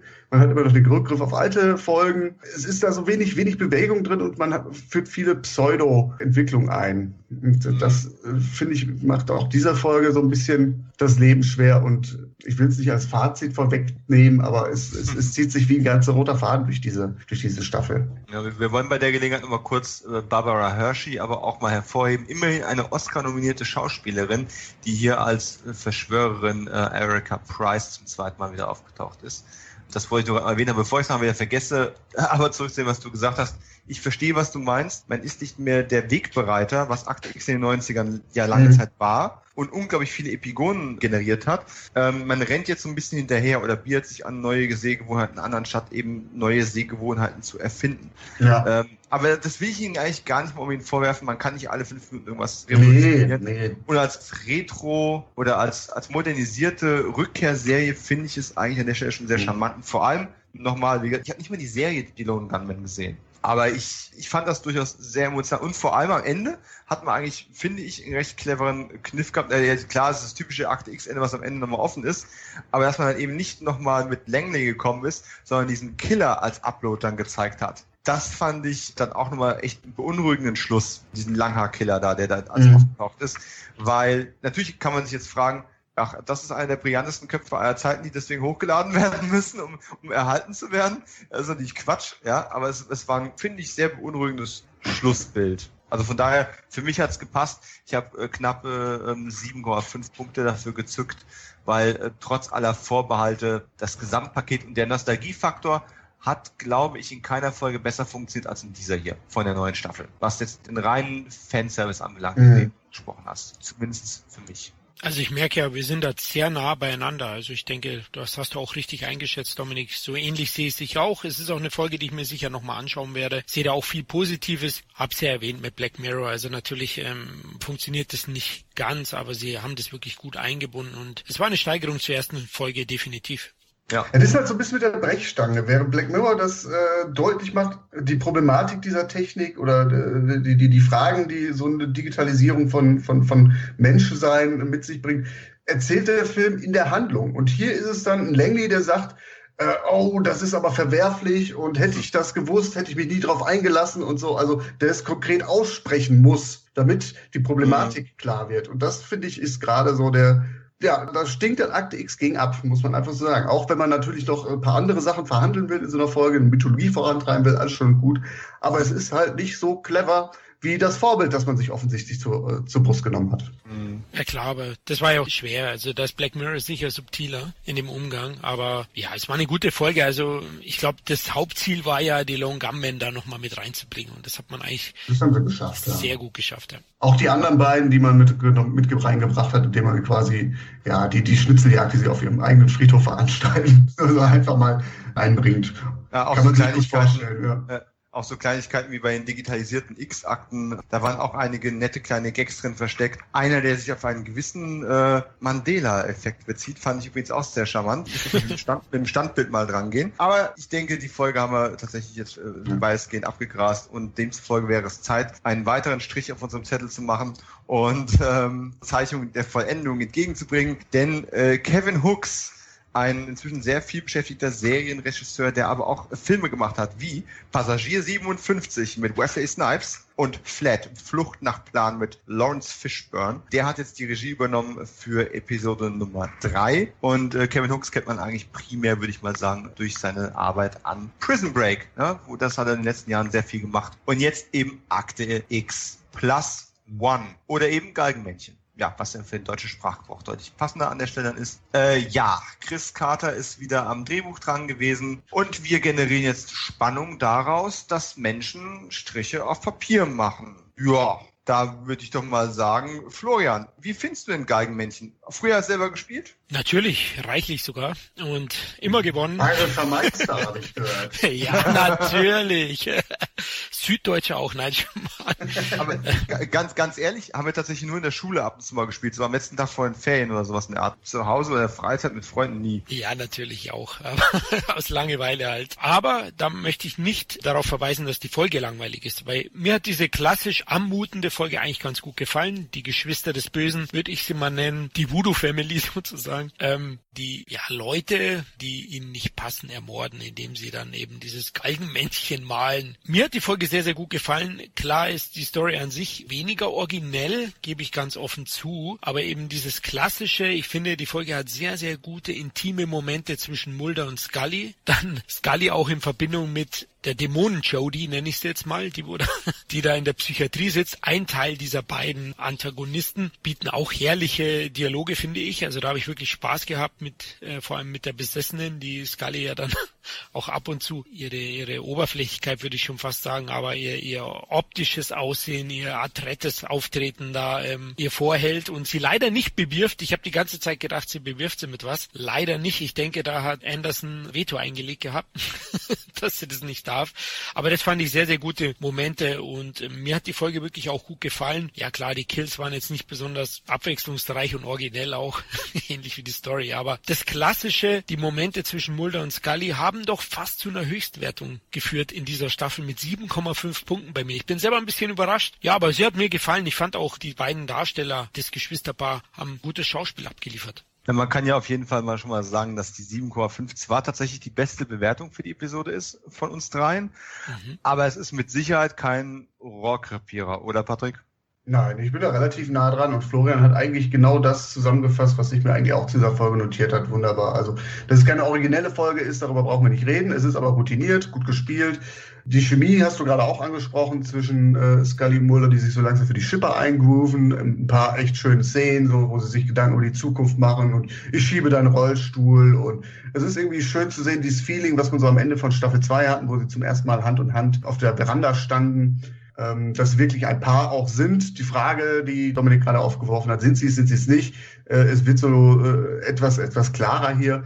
Ich weiß nicht, wie ihr dazu steht, dass sie tatsächlich ein Paar sind. Ich finde, das war sehr so schön zu sehen. Das ist so ein bisschen wie, wie Eltern, die getrennt sind, aber doch irgendwie dann doch wieder zusammenfinden, so richtig irgendwo was, was für Herz. Aber es fehlt aus meiner Sicht das, das Knistern, was halt so die alte Beziehungsebene äh, ausgemacht hat, fehlt so ein bisschen. Aber ähm, ich schließe mich einfach dem an, was Florian jetzt gesagt hat. Perfekt zusammengefasst. Ich möchte deine Frage direkt beantworten und äh, einmal recht geben, ja, das Knistern fehlt, aber es ist durch was viel Besseres ersetzt worden, ähm, eine gemeinsame Vergangenheit. Die beiden teilen jetzt 25 Jahre gemeinsames Leben, mhm. ob es nur ein Paar waren oder auch nicht, und sie waren es ja wohl zwischendrin dann auch, aber die beiden haben eine so reiche gemeinsame Historie, dass die Romantik einfach daraus und aus den Gedanken über eine potenzielle gemeinsame Zukunft ähm, resultiert und eben nicht mehr aus dem, kriegen sie sich oder kriegen sie sich nicht, wie es vielleicht am Anfang mal äh, funktioniert hat, wobei man ja die ersten Jahre großen Wert darauf gelegt hat, dass sie niemals ein Paar werden. Das hat mhm. Chris Carter ja in Interviews immer wieder betont. Er möchte die eine Serie mit Mann und Frau haben, die sich respektieren mögen, aber äh, nicht miteinander schlafen. Und ich finde es an der Stelle fast noch süßer. Vielleicht liegt es daran, dass wir auch älter geworden sind, unsere Familien teilweise haben, heiraten, Kinder, Hunde, was auch immer haben oder auch nicht. Wir haben uns weiterentwickelt. Wir haben Jahre auch mit Mulder und Scully verbracht und mit den Erinnerungen an sie.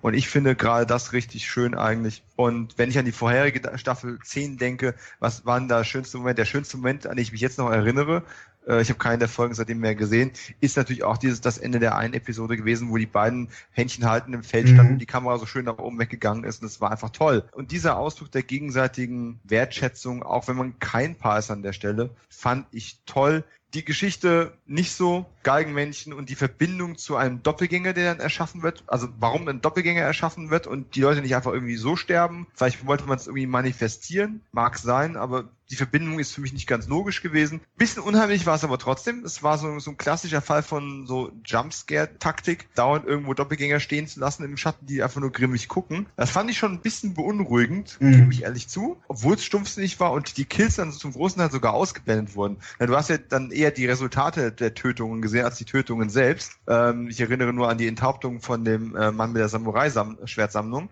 Aber das, das hatte durchaus eine gewisse Atmosphäre aufgebaut, auch wenn dann diese Plot-Twists, dass die auch ihre Eltern quasi gegalgenmännchent haben, als Kinder schon, dass es da wohl angefangen hat und äh, dass Spannung erzeugt werden sollte, ob die jetzt nur Mulle oder Sky da gerade schreiben, äh, weil es mit den Buchstaben doch Überschneidungen gibt. Das fand ich jetzt so aufregend und spannend, ehrlich gesagt nicht. Mulder und Sky selbst aber ja, schon. Zumal der, zumal der Plan ja auch ziemlich hirnrissig ist. Sie wissen ja, dadurch, dass sie telepathisch verbunden sind, wissen sie ja, wenn sie umbringen wollen, warum müssen sie eigentlich noch spielen und dann auch noch so, ich meine, wie lange brauchen die halt, um, um, um Namen mit vier bis fünf Buchstaben zu erraten? Ich meine, telepathisch ist das natürlich schwieriger, als wenn du nebeneinander sitzt und sagst live und äh, spielst das live oder so. Das ist wahrscheinlich auch, auch eine Leistung, das muss man anerkennen. Trotzdem ist es schon irgendwo hirnrissig, aber naja gut. Vielleicht ein Punkt, den ich mal so aufgreifen wollte, der an dieser Stelle tatsächlich mir besonders ins Ohr gefallen ist. Wir haben ja konsequent jetzt gerade noch hier diese äh, äh, Synchro-Debatte ausgelassen, weil wir sie auch in Staffel 10 ja schon hatten und wir eigentlich auch gesagt haben, so Leute, regt euch ab, die Zeit geht weiter, man muss irgendwie auch mal irgendwie die Stimmen wechseln. Was mir jetzt tatsächlich aufgefallen ist, dass ich mittlerweile die Synchro, Synchro von, von, von Scully, die ja noch von der Originalsprecherin ist, von dieser Franziska Pegula, mittlerweile so klingt, als hätte sie einen Korken im Mund. Ich finde diese Stimme viel, viel schlimmer als, als die neuen Stimmen, die eingeführt worden sind von Skinner und Mulder. Oder ist euch das nicht aufgefallen, dass sie manchmal so klingt, als hätte die irgendwie weiß ich, ein Waschlappen im Mund, leierig total. Also wenn ich böse wäre, irgendwie, äh, ob die, ob die irgendwie kürzlich irgendwie einen Schlaganfall gehabt hat. Also ich, ich weiß es nicht. Auf jeden Fall klingt es irgendwie, irgendwie nicht gesund. Ja, also ist mir tatsächlich auch aufgefallen und ich bin ein großer Fan äh, von äh, Franziskas Stimme und auch in Dokumentationen oder in, in, in Newsbeiträgen, wenn ich die Stimme ja. höre, immer super. Ich habe sie aber auch eine Weile nicht mehr bewusst gehört. Ist es bestimmt Einbildung. Vielleicht versucht sie sich an, an die ältere, gediegene Sprechweise von Jillian Anderson anzupassen, die jetzt auch ein bisschen anderen Duktus hat ich weiß es auch nicht genau zu sagen. Ich kann aber auch bestätigen, dass ich mit Mulder jetzt auch besser klarkomme in der Staffel. Skinner stört mich immer noch, weil es klingt einfach nach einem alten, gebrechlichen Mann und nicht cool. also finde find ich nach wie vor Skinner wirklich den, den, größten Störfaktor. Aber du hast vollkommen recht, ich unterschreibe das zu 100 Prozent. Scully in Deutsch klang irgendwie befremdlicher als Mulder. Ja, ja. ja es, es, klingt wirklich wie eine andere Stimme, obwohl es die gleiche Synchro ja. ist. Also als ich das äh, meiner, meiner Frau dann sagte, äh, sie sagte, wie, das ist die? So krass hat die sich mittlerweile verändert. Und ich meine, diese, diese Stimme von, von, von Scully, von Frau Pegula, ist ja sehr markant, gerade weil sie, was weiß ich, in News-Sendungen Galileo, Galilei und hast du nicht gesehen, auch immer wieder hörst. Ne? Ist ja auch relativ viel beschäftigt. Deswegen hat mich das schon arg gewundert, weil wenn ich sie da irgendwie doch mal irgendwie im Fernsehen gesehen habe, klang es nicht so. Es ist auch nicht durchgehend so, aber in manchen Situationen, als wäre die gerade irgendwie benebelt. Ganz krass. Was denkt denn unser Dialektexperte Florian dazu? Ja, mir ist es auch aufgefallen, klar. Ich fand es jetzt nicht ganz so störend wie vielleicht jetzt Patrick, aber das eine oder andere Fragezeichen hatte ich auch, was da schiefgelaufen ist. Aber ja, Moment, nicht, nicht, nicht störend. Ich frage mich einfach nur, äh, wieso dann mit zweierlei Maß gemessen wird. Bei der neuen Synchro, die ich relativ passend sogar finde, bei Mulder. Und dann aber so eine, so eine offensichtliche Stimmveränderung bei, bei, bei Scully. Dann so, davon liest man ja nichts. Hat mich jetzt nur gewundert. Also Stimmt, ja. Aber es ist eine gewisse Kontinuität halt da. Vielleicht toppt das doch immer noch äh, einen anderen Klang in irgendeiner Form. Ja, vielleicht spielt da auch so ein bisschen die Solidarität für, ähm, wie hieß der nochmal, der dann sich ja auch für, für äh, gerechte Bezahlung Benjamin Völz, ja. Benjamin Völz, genau, äh, ähm, so eingesetzt haben. Scheiß, Scheiß pro sieben will Kohle damit machen, aber tut nicht mhm. die Patte raus für den, für den Originalsprecher. Ja. Und, recht, und recht hat er. Synchronsprecher werden einfach äh, nicht fair bezahlt, kriegen immer schlechtere Arbeitsbedingungen. An der Stelle ein Shoutout an die ganze Branche, falls einer von euch gerade zuhören sollte oder jemand jemanden kennt, der in der Branche arbeitet. Ich hatte auch neulich auf einer Comic-Con äh, das Vergnügen, mit einigen ganz hervorragenden, bekannten Sprechern dann auch längere Zeit unterhalten zu können, was da teilweise abgeht momentan spottet jeder Beschreibung. Ich dachte nur, Schauspieler werden teilweise echt mies behandelt, außer einem gewissen Millionen-Dollar-Niveau natürlich. Äh, aber Synchronsprecher oder Synchronspieler haben da genauso ganz oft einfach die Arschkarte. Aber kommen wir zu schöneren Themen. Kommen wir dazu, dass der Plattwurmmann zurückkehrt. Oder zumindestens sein Erfinder Darren Morgan, dem wir ja die ersten Comedy-Folgen, ähm, die wir in Staffel 2 auch sehr gelobt haben, zu verdanken haben. Darren Morgan bekam die vierte Folge zugeschustert und äh, wenn man Darren Morgan Möglichkeiten gibt, obskure Witze zu machen, dann wird er keine Chance auslassen, diese auch zu bringen. Daher Regie und Drehbuch Darren Morgan für The Lost Art of Forehead Sweat. Und ja, wir schwitzen auch alle, aber der deutsche Titel, der Mandela-Effekt, ist mit Sicherheit kein Stück schlechter als der lyrischere Originaltitel. Es ist ungemein schwierig für mich jetzt jemanden rauszupicken, der diese Folge vorstellen soll, weil wir alle, das kann ich schon mal versichern, die ziemlich hoch eingestuft haben. Und äh, ich habe tatsächlich sogar das Gefühl, den Mandela-Effekt auch schon erlebt zu haben. Nichtsdestoweniger die Gäste zuerst und er hat auch einen halben Punkt mehr gegeben als äh, der Schnitt. Daher Patrick, der Mandela-Effekt. Wie geht's dir denn so und was hältst du von der Twilight Zone? Also ich fand die Folge einfach nur göttlich und äh, der Mandela-Effekt, ich habe dem äh, Titel äh, der, der Folge den Altertitel, den alternativen Titel gegeben, der Darren Morgan-Effekt, weil diese Folge einfach heraussticht.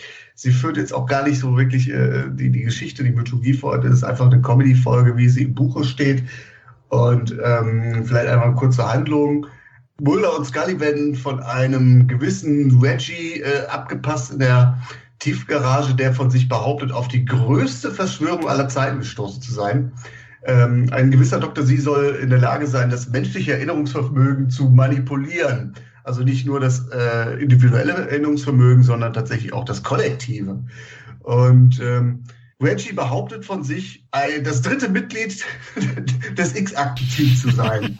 Und ähm, erzählt dann halt aus, aus äh, Geschichten Fälle neu, in denen er dann auch tatsächlich eine Rolle spielt. Also Akte X arbeitet hier mit Flashbacks, geht in die alten Folgen rein, nimmt das Quellmaterial und fügt dann quasi diesen Reggie mit ein, was zu komplett abstrusen Situationen, Wendungen führt. Also so einfach so, so, so, Flashbacks, die immer wieder kurze Szenen aus alten Folgen beinhalten.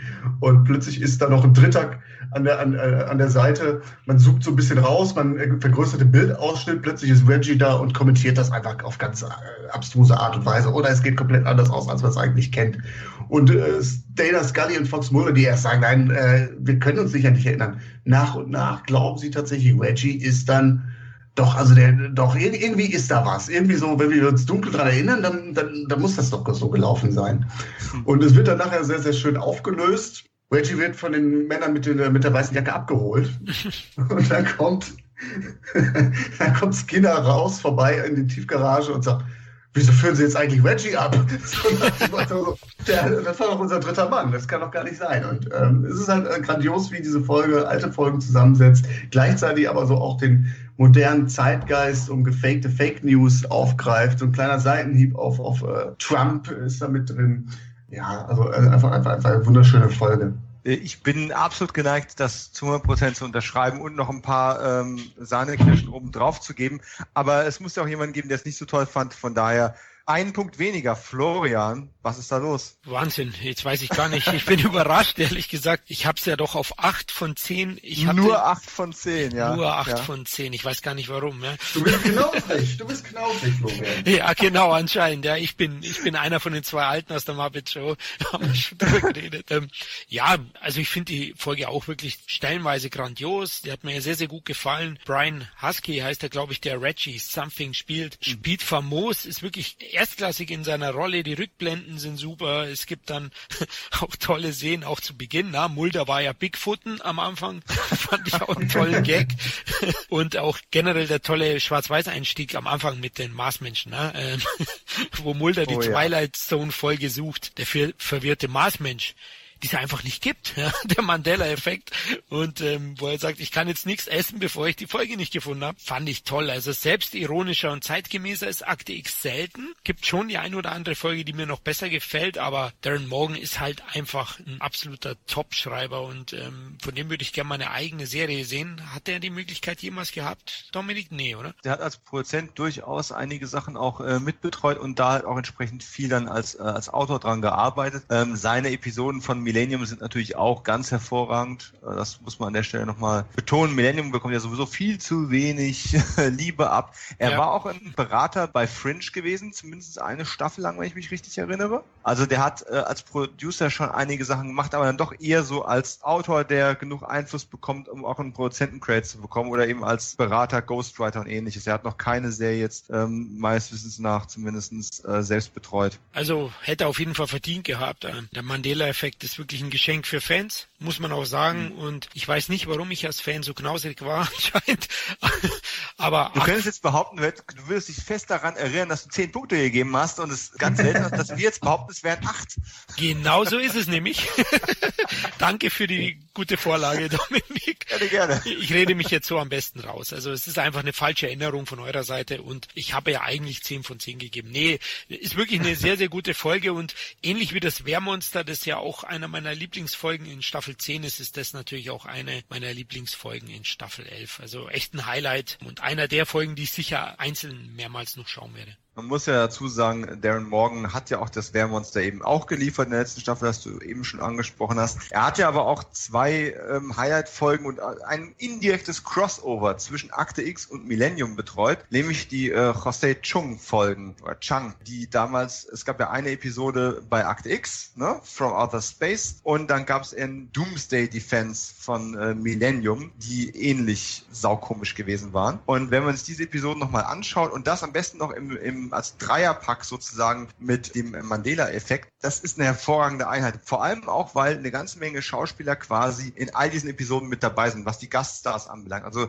ihr habt eben schon angesprochen, und ich kann es nur betonen und nochmal lobpreisen, diese Folge ist großartig. Dieser Twilight Zone Anfang äh, in Schwarz-Weiß gefilmt, hat schon zwei dieser wunderbaren Darsteller wieder mit dabei gehabt, die man eben aus diesen Episoden auch kennt. Von daher an der Stelle ein Shoutout für Alex Diakun, der eben auch in Jenseits der Wahrheit, ne, Florians Lieblingsakte X-Film, aufgetaucht ist und äh, der eben auch in etlichen Akte X-Folgen schon mit dabei war, unter anderem auch in der Clyde Bruckman-Folge, ne, da war er als, als ah, ja, dabei ja, gewesen. Ja, genau. also der, der mhm. hat immer solche, solche obskuren äh, Auftritte gehabt. Er war auch in der Wehrmonster-Folge als, als Motel-Manager dabei gewesen, als äh, Obscurer. Und der hat also von Darren Morgan immer solche, solche tollen kleinen Rollen bekommen. Und äh, hier war er quasi als einfach nur als, als der Teufel am Anfang da zu sehen oder was auch immer das sein sollte.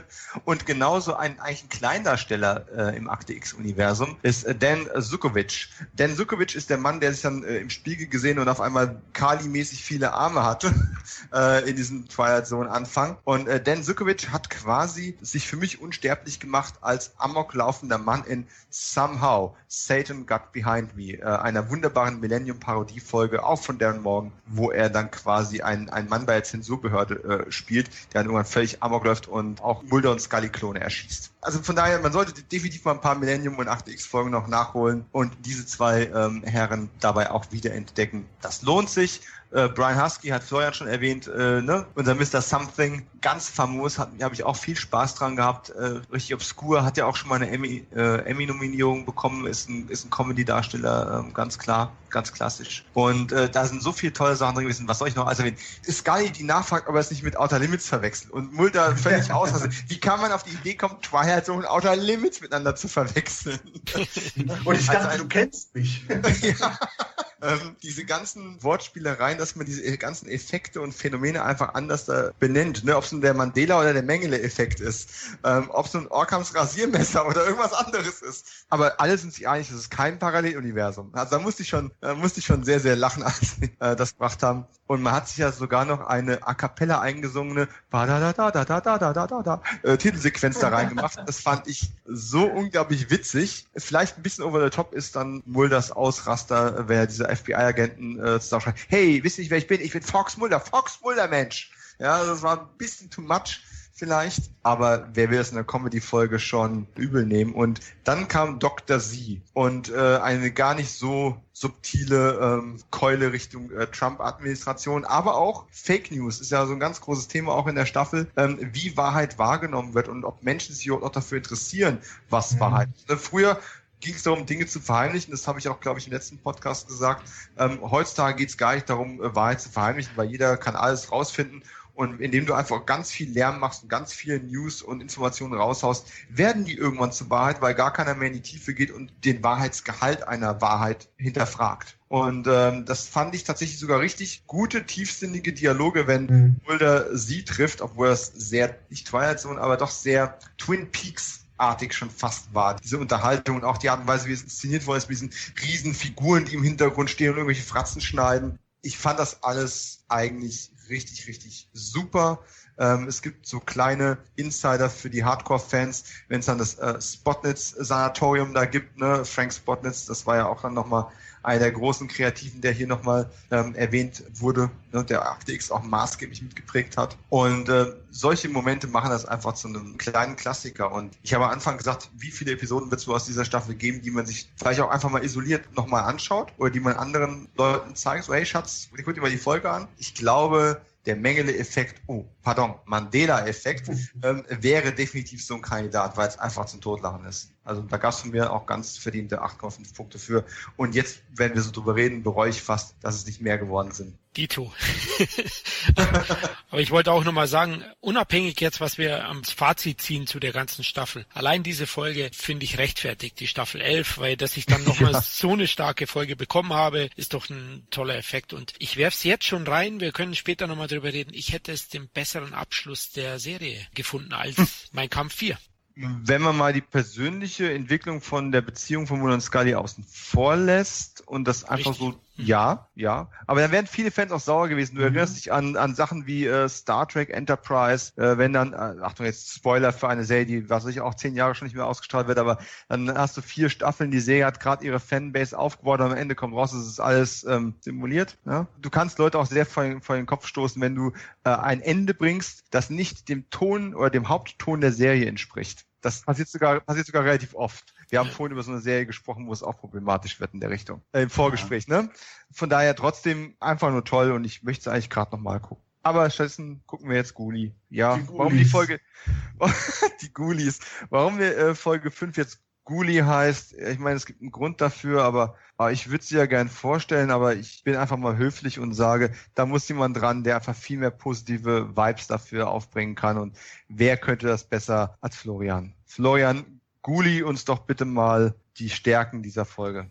Okay, das wird jetzt ein längerer Monolog werden wahrscheinlich, aber ich versuche es auf jeden Fall. Also Gully greift ja die Handlung um Scullys Sohn wieder auf. Äh, William, also die Folge an sich wirkt ja zu Beginn wie eine Monster of the Week Folge, ist aber letztlich für mich schon eine Mythologie-Folge und treibt dann die Mythologie der Staffel 11 klar voran. Ich finde, es gibt wieder einige tolle Momente auch, zum Beispiel das Zusammentreffen auch von Scully und ihrem lang vermissten Sohn. Und das Tolle daran ist, dass das Akte X typisch eben nicht direkt abläuft, sondern durch einen mysteriösen Kniff, ne? durch so, so einen netten Schachzug an der Tankstelle. Das hat mir sehr, sehr gut gefallen. Ich finde die Monstergeschichte auch ganz gut und klassisch. Also ist jetzt sicher nichts Weltbewegendes, sondern eher eben diese Mythologie-Einflüsse, finde ich, sind die Stärken der Folge. Das Monster an sich wird für mich auch schon zu früh, zu groß angeteasert. Es gibt ja dann eben auch die Wendung mit dem Monster, die ist jetzt auch nicht besonders intelligent eingesetzt, aber trotzdem finde ich, hat die Folge was und ist wirklich eine gute. Musste aber feststellen, wo ich dann im Internet ein bisschen recherchiert habe, wie andere die Folge sehen, dass die Folge noch viel stärker gesehen wird von vielen Fans und das konnte ich nicht so nachvollziehen. Also für mich ist er da ein bisschen überhyped schon, weil ich ja nur sieben von zehn gegeben habe, was gut ist, aber nicht überragend. Ich weiß jetzt nicht, was eure Bewertungen sind. Du hast mir gerade eine gute Vorlage geliefert, da darauf einzugehen. Ich habe tatsächlich von keiner Episode gelesen, wie andere Fans die Episoden wahrnehmen.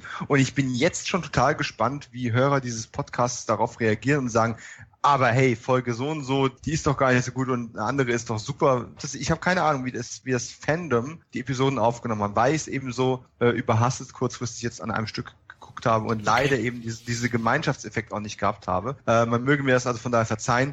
Guli hat diese guten Ansätze, die du eben beschrieben hast, hat er aber für mich überwiegen doch die Negativpunkte darin. Fangen wir mit dem Guten an. Er hat einen relativ hohen Production Value. Also dadurch, dass man diese, dieses ausgeschlachtete, äh, verrottende Schiff äh, in Vancouver da als Location ähm, genommen hat, hat man eine Menge sehr schöne Aufnahmen bekommen. Das macht optisch sehr viel her, wird auch in ziemlich vielen Filmen, die in Kanada gedreht werden, unter anderem The Marine 3, äh, Actionfilm, der komplett auf dem Schiff spielt, fast, wird das immer wieder genutzt und äh, das war eine gute Entscheidung. Das macht viel her. Ich habe am Anfang auch nicht damit gerechnet, dass dieses Monster ja quasi gar nicht existierten, die sich gegenseitig aufschlitzen. Das fand ich schon ziemlich heftig. Dann sind aber doch sehr, sehr, sagen wir bei den positiven Sachen, bevor, bevor ich umkippe, eine mentale Verschwörung ist durchaus irgendwie zeitgemäß. Das finde ich auch einen sehr interessanten Ansatz. Mein persönliches Highlight war der Anruf von Skinner, wo dann die, die Kamera dann enthüllt, dass der Raucher mit im Büro sitzt, wie in der guten alten Zeit. Ja, das war so ein, so ein Callback, der gar nicht notwendig gewesen wäre, auch relativ wenig zu My Struggle 3 und 4 jetzt passt, dass der auf einmal wieder im FBI rumhockt, wo er nichts mehr zu suchen hat schon lange nicht mehr. ne? Aber es war einfach eine so schöne Reminiszenz an die damalige Zeit, wo man auch nicht wusste, ob man Skinner trauen kann, eben weil der Raucher immer bei ihm im Büro rumhockt und da rumraucht. Das fand ich also eine, eine sehr, sehr schönen Fanservice an der Stelle. Die Einarbeitung und Integration von Jackson oder William war recht gut. Es gibt solide Gaststars, ne? Ähm, Luis Ferrara äh, als, als Polizist sehe ich immer ganz gerne, auch wenn er hier absolut unterfeuert war. Äh, Stargate Universe Fans werden sich da gefreut haben, den wiederzusehen. Und äh, wie auch immer man ihn ausspricht, da François Chao, der freundliche Asiate aus der Nachbarschaft, der hier auftaucht, äh, in einer relativ kleinen Rolle leider. Ähm, das ist natürlich so ein Typ, der hat eine extrem faszinierende Karriere. Wahrscheinlich am bekanntesten durch Lost, ne, Florian? Da war er ja als, als Wissenschaftler in den, äh, in der, ja, wie soll man sowas sagen, ohne dass es ähm, gespoilt wird. Aber er ist ja durchaus sehr Zeitreise ähm, entscheidend. Ne? Dama-Initiative alle Fans wissen Bescheid. Äh, er war aber auch der Shredder in Turtles 2, das Geheimnis des Us. Doch, oh. er war der Shredder, aber nur in Turtles 2. Und er war auch nicht der Super Shredder, das war ein Wrestler. Aber immerhin, er hat den Helm eine Weile getragen. Von daher wollen wir das doch an der Stelle mal betonen. Hallo Turtles-Fans da draußen, die keine Ahnung haben, dass hier über Turtles gesprochen wird. Anyway, zurück zum Thema. Positive Dinge und wir sind fast am Ende damit. Skinner auf dem Boot war auch nochmal eine schöne Szene gewesen, weil ich ihm seine, sein Entsetzen über den vermeintlichen Tod und sowas alles abgekauft habe. Es war eine schöne Szene auch mit ihm und Mulder. Ja, aber das war's dann mit den positiven Aspekten. Ich habe tatsächlich ähm, Skys Monologe waren, das wirkte irgendwie ihre Trauerrede an ihren toten Sohn, von dem sie nicht weiß, aber tot ist, von dem sie auch gar nicht weiß, ob es ihr Sohn ist, wirkte für mich sehr gestellt. Da ist auch diese Sache mit der Synchro, die Patrick vorhin angesprochen hat, zum ersten Mal mir wirklich sauer auf den Magen geschlagen, weil auch durch den Klang der Stimme klang das Ganze noch gekünstelt weiherlicher. Es hat irgendwie nicht gepasst für mich. Auch wenn ich die Gefühle und die Aussagen durchaus nachvollziehen kann. Ne? William und seine zwei Mädels, um Himmels Willen. Ähm, ja, er ist ein komplizierter, visionbelasteter Jugendlicher, aber dann hat er da was mit zwei Mädels gleichzeitig laufen und denkt, das ist besonders witzig, die durch ein projiziertes Monster sich gegenseitig aufschlitzen zu lassen. oh, das macht diese Figur absolut so extrem unsympathisch und der etwas weinerliche Klang seiner Stimme macht es jetzt auch nicht unbedingt besser. Jetzt kommt wieder eine Regierungsbehörde, die einen Jungen sucht. Wo kommen die jetzt auf einmal her? Was, was für ein Interesse haben die jetzt? Die gehören weder zu der Konkurrenzpartei des Rauchers, noch zum Raucher, noch zum FBI. Warum sind die hinter ihm her? Erklären wir das mal bitte einer. Also ich meine, ja, es gibt noch ein bisschen Kontext auch später in ähm, Struggle 4, aber jetzt gerade macht es einfach die Folge, die sowieso schon dauernd querspringt, echt, trägt nichts Positives bei, sondern, ne?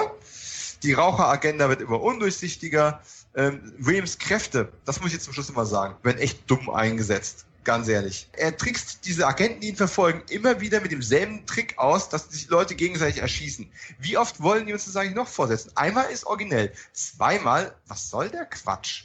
Und vor allem, am Ende zeigt er auch ganz eindeutig, wie easy er allen hätte entkommen können. Ne? Er ist auf einmal die Schwester und geht weg und Mulder und Scully wissen gar nicht, dass er direkt neben ihnen war. Das hätte er mit den Agenten genauso machen können. Hallo, ich bin die Blondine, die hier im Lager steht, ich gehe jetzt hier raus. Die hätten es doch gar nicht erkannt. Warum muss der kompliziert hoffen, dass sie sich gegenseitig in die Schussbahn reinlaufen? Ja, Verstehe sonst ich. hätte so 30 Minuten weniger Screentime gehabt. Ach so. Richtig.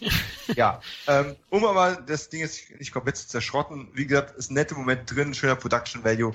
Ich fand das Ende, das Florian schon angesprochen hat, auch recht schön. Ähm, die Begegnung, die keine gewesen ist, ne? das, das fand ich auch recht nett, aber im Großen und Ganzen würde mich tatsächlich interessieren, warum Fans ähm, diese Episode dann wirklich so extrem gut fanden, weil ich finde sie dadurch, dass sie so zerfasert ist, fast noch schlechter als die Struggle-Folgen. Weil ich bei denen mehr handwerklich meckere, hier meckere ich inhaltlich. Weil ich es einfach nicht ganz kaufe. Weil ich denke, es, man hätte, wie gesagt, gerade die Kräfte, die er, da, die er da demonstriert, die hätte er viel sinniger nutzen können, um diesen Leuten zu entkommen.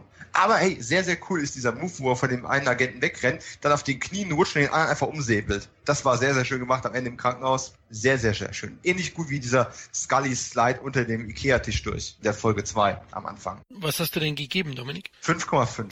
Puh, ich wollte gerade das Galgenmännchen malen, aber okay, das geht. nee, es, es, es, sind schöne Momente, aber die negativen Momente sind eben auch unübersehbar und die heben sich gegenseitig fast auf. Also es wird dann dadurch halt leider doch irgendwo so im Mittelfeld angesiedelt. Und äh, von daher, Patrick, du bist noch ein bisschen kritischer als ich. Ja, es ist gar nicht mehr so die Kritik. Das ist eigentlich jetzt noch viel schlimmer. Die Folge war mir ziemlich egal. Ähm, ich habe einfach zu diesem Zeitpunkt gemerkt, ich war früher immer eigentlich großer Anhänger dieser Mythologie-Zeitlinie. Und Monster of the Week, ja, da sind auch Highlights dabei, aber äh, ganz ehrlich, Monster of the Week haben sich auch oft rausgeholt, das Tempo gedrückt. Ja, wenn es gut ist, perfekt, aber es auch viele Stinker dabei. In dieser Staffel ist es tatsächlich jetzt so, dass ich sage, ich habe mehr Spaß an den Monster of the Week Folgen, weil die Mythologie mich überhaupt nicht fasst. Auch die Geschichte um William, gerade du hast es angesprochen, für mich ist, ich muss es so sagen, William eine verzogene Arschgeige. überhaupt kein, kein, kein Und Punkt. Ich versuche höflich zu bleiben. Warum ist er so geistig verwirrt? Was, was ist mit dem Jungen? Dir ist es egal. Und ich finde an der Stelle, der Anfang ist gut, das Ende ist auch schön, dass sie sich diesen, wie, wie du es gesagt hast, treffen, das nicht zustande kommt, sehr schön formuliert. Ich hatte einfach das Gefühl, hier wurde eine vielversprechende Monster of the Week Folge in ein leidlich spannendes Drama, Familiendrama versenkt und hat mich eigentlich kalt gelassen. Als, also diese ganzen inhaltlichen Ärgerlichkeiten, die habe ich schon gar nicht mehr wahrgenommen. ich vermute mal, wenn ich jetzt so drüber nachdenke, während du ausgeführt hast, ich vermute mal, die Fanliebe für die Folge kann eigentlich nur daher kommen. Und wie gesagt, die Hörer mögen mich da gerne korrigieren, dass es ein netter Zug ist, Mutter und Scully mit dem Leben ihres Kindes, das sie verpasst haben, zu konfrontieren. Aber in der Episode ist ja noch gar nicht wirklich klar, zumindest über sehr, sehr lange Zeit, ob er wirklich der Sohn ist. Und man hat ja. da versucht, schon eine, eine, eine Emotionalität reinzubringen für jemanden, der auf ganz wackeligen Indizien der Sohn sein könnte, von dem sie gar nicht so 100% wissen, wie jetzt. Ja, aber es gibt doch, es gibt doch, es gibt doch diese Verbindung zwischen Scully und äh, Jackson beziehungsweise William. Aber und anstatt, aber, aber, anstatt irgendwie mal aufeinander zuzugehen, auch der Sohn, ich meine, da ist ja, er merkt ja, dass da eine Verbindung ist und das ist ja nicht irgendwie wie ein Eindringling, sondern er spürt ja da auch irgendwo eine, eine Verbundenheit, eine emotionale Verbundenheit zu dieser mhm. Frau. Dass er da einfach partout wegrennt, einfach weil er halt ja, einen Stock im Hintern hat oder was auch immer, keine Ahnung. Ja, kann ich nicht ganz nachvollziehen. Es wird irgendwie künstlich, künstlich aufgebläht. Ja, genau wie die Ghoulie-Story eigentlich. Ähm, diese, diese ganze Ghoulie-Sache, da gibt es eine Fake-Website und das gibt so und so viele Anhänger und das ist ein richtig kleiner Kult und existiert Ghoulie wirklich. Das ist ja alles nachher nur Schall und Rauch im Endeffekt. Das fand ich. Wobei das natürlich ein schöner Kniff ist auch zu dieser ganzen Slenderman und so Geschichten, diese moderne Legenden die jetzt äh, durchs ja. Internet ja auch äh, äh, aufgegriffen werden. Aber hätte ich gerne mehr, hätte ich gerne mehr von gesehen, muss ich ehrlich sagen, weil der Einstieg ist grandios. Also äh, auch, auch vom Production Value, auch wie es gedreht worden ist. Das hat so richtig, also so, so, so sehen moderne Horrorfilme aus, finde ich. Das ist mal Stimmt. ein gutes Beispiel gewesen von, von Technik und Schnitt ja, die Atmosphäre ist auch wirklich gut und ihr habt es ja gesagt, also die Ausstattung auch und ja, Williams Verhalten ist doch ganz klar zu erklären. Es ist eindeutig ein, pubertärer Junge. ich ziehe den ja. Pubertätsjoker und okay. ja, und er ist natürlich aus der Tinder-Generation, da gibt's so Dreiecksbeziehungen, da, da hüpft man überall hin und her. Anscheinend In dem Alter, ich bin schockiert. ja, doch, doch. William ist ein geiler Bock äh, mit außergewöhnlichen Fähigkeiten. Ne? Ein also, geiler Guli, bitteschön. Ein geiler Geil, Geiler Guli, ja genau. Auf jeden Fall, ich hatte schon meinen Spaß und mich hat sie ganz gut unterhalten. Ich habe sie positiver gesehen wie ihr, aber ja, ich kann schon verstehen. Also wie gesagt, nachvollziehen kann ich kann ich den Hype im Netz äh, nicht. Also das hat mich auch ein bisschen überrascht. Ist wahrscheinlich wirklich die emotionale Verbindung zu zu den Eltern, dass man diese Elternperspektive dann nachvollziehen kann. Aber da muss ich an der Stelle einfach sagen, hätte man halt ein bisschen besser schreiben können einfach. Dass es aber gut aussieht wie ein also wie, wie ein guter moderner Horrorfilm, sollte uns an der Stelle dann eben auch nicht wundern. Das habe ich am Anfang auch noch gar nicht erwähnt. James Wong ist zurück und hat diese Episode quasi dann äh, betreut. Und James Wong äh, arbeitet nicht nur an American Horror Story und hat äh, einige Jahre davor die Final Destination äh, Reihe auch maßgeblich mit beeinflusst. Dieser Horrorteil, der liegt ihm halt einfach auch gut. Und äh, das merkt man gerade diesem atmosphärischen Anfang auch sehr, sehr deutlich an, finde ich. Aber so zur ganz großen Topleistung hat es für mich dann leider eben auch nicht gereicht. Aber vielleicht ist es ähnlich wie bei Ghostbusters 2 und alles, was diesem Gemälde gefehlt hat, ist ein kleines Kätzchen. Und deswegen kommen wir zu Folge 6, Kitten oder in Deutsch eben Kätzchen. Und ich möchte jetzt nicht immer mit dem anfangen, der es am besten findet, weil wir wissen doch alle, wer die Folge am besten findet. Ähm, und von daher, ich fange an der Stelle mal ganz eigennützig selbst an, weil ich einfach sagen muss, ich war schon irritiert, als ich auf der, auf der DVD gesehen habe, dass das die erste Episode ist, die einen Audiokommentar spendiert bekommen hat in dieser Staffel. Und da dachte ich mir, Mensch, dann muss es aber ja logischerweise ungemein wichtig sein für die Mythologie oder sonst irgendetwas. Naja, nee, war es nicht. Aber wir fangen ja hier wirklich in einem, in einem sehr stark gestalteten Vietnam-Intro an und ganz klar, das ist eine Skinner-Episode und Kätzchen holt an, in einem Aufwasch quasi oder versucht all das nachzuholen, was ich auch an Staffel 10 so kritisiert habe, nämlich dass Skinner zwar da ist, aber eigentlich keine wirkliche Rolle gespielt hat und damit komplett verschenkt war. Diese Figur hat in der Staffel Nummer 11 auch tatsächlich einen Story Arc. Der hat eine, hat eine Entwicklung und er hat hier einfach eine, eine Folge, die so ein bisschen diesem Nebenplot seiner Zugehörigkeit zum Raucher entgegenläuft oder das ein bisschen ignoriert und seine Vietnamzeit auf, äh, aufgreift und quasi eine Art Skinner-Solo-Abenteuer mit Special Guest Star aufzieht. Und wie gesagt, am Anfang, wir sind in Vietnam. Wir wissen erst noch gar nicht, dass es eine Skinner-Folge ist. Das finde ich auch wirklich alles sehr schön gemacht. Eine Kombination aus Spezialeffekten, physischen Effekten im Hubschrauber und Archivmaterial. Es sieht wirklich sehr, sehr gut aus. Richtig Forrest Gump-Style.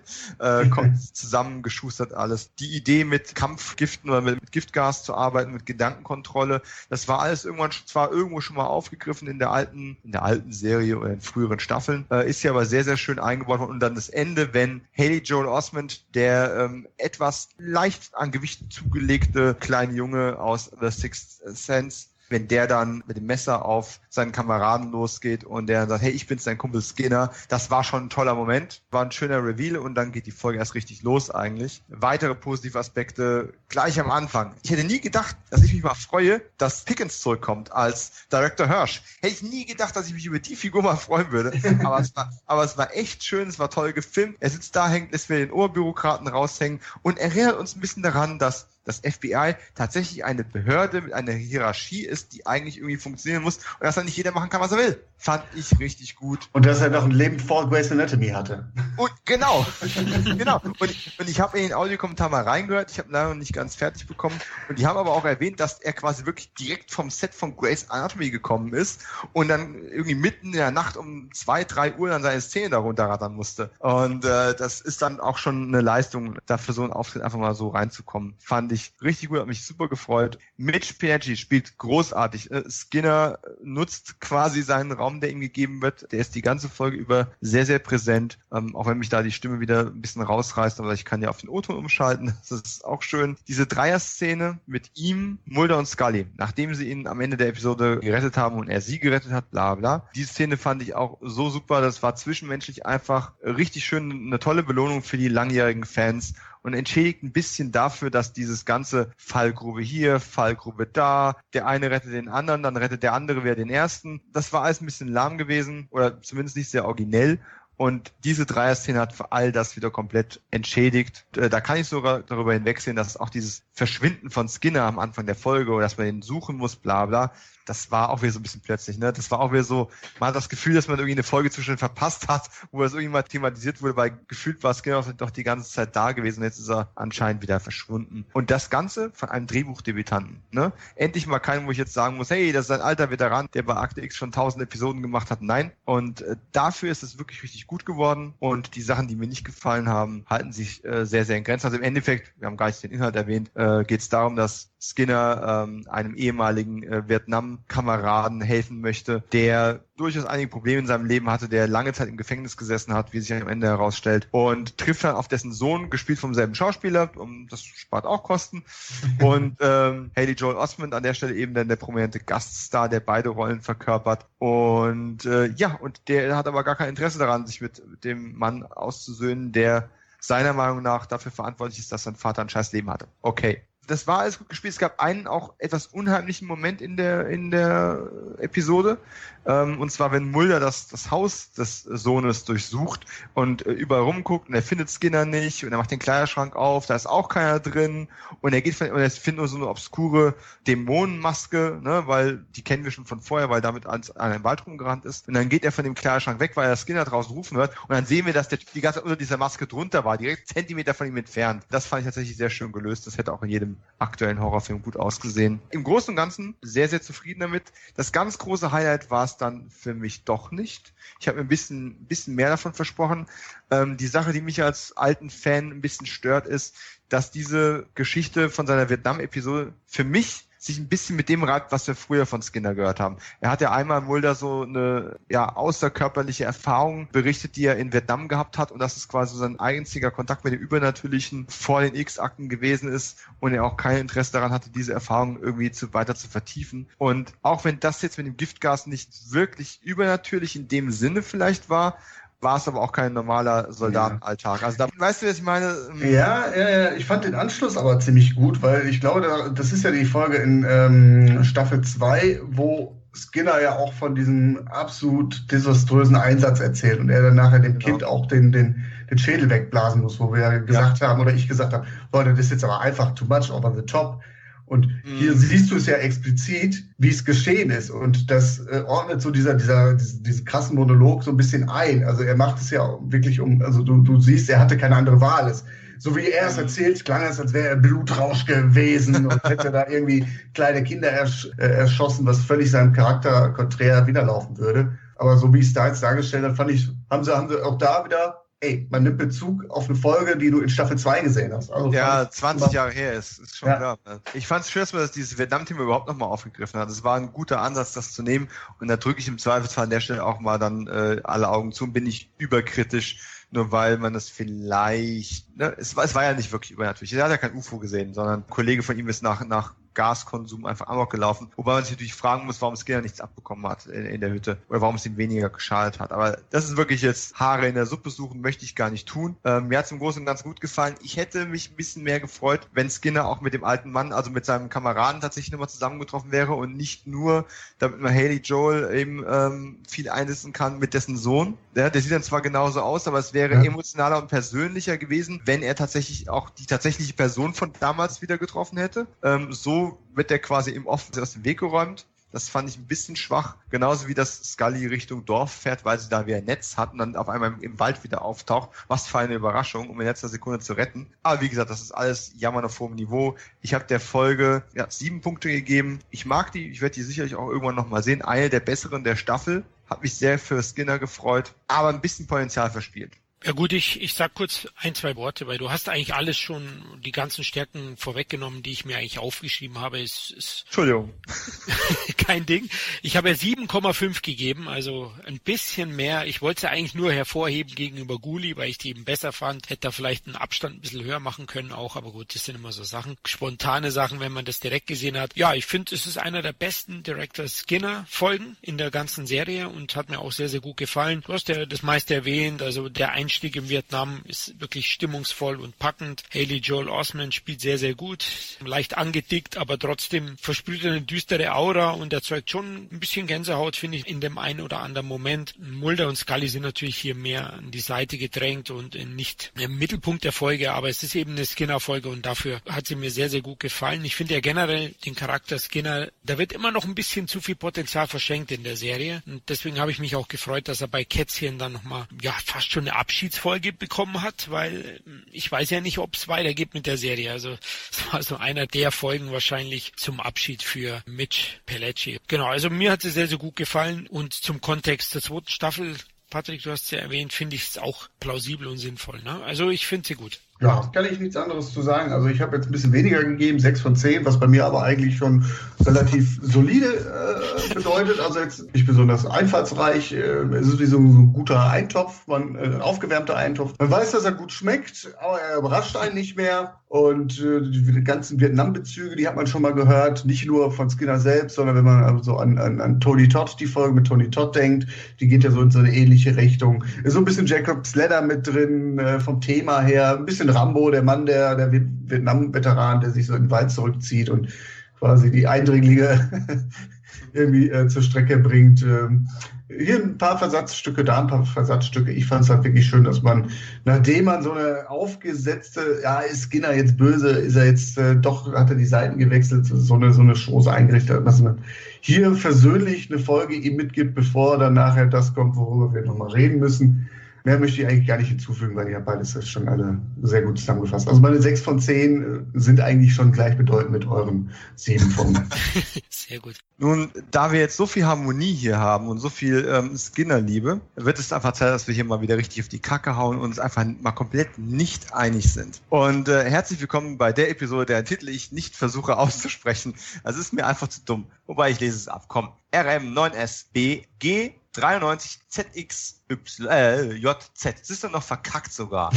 Ich schiebe aber alles auf die Hitze, das muss euch klar sein. Ne? Also mir ist einfach zu warm. Meine Konzentration lässt einfach nach. Du aber als äh, Produktionsnotizen-Nerd, ähm, hast du äh, eine Bewandtnis, was das mit dem Titel zu tun hat? Ist das irgendwie so ein, so ein Internetphänomen oder ist das einfach wirklich eine willkürliche Zeichen?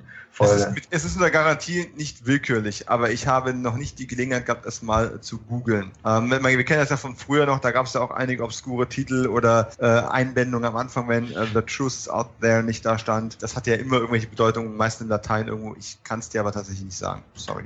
Aber wenn das ein Fan noch schnell googelt äh, oder dann in die Kommentare reinschreibt, ich würde es tatsächlich auch gerne wissen.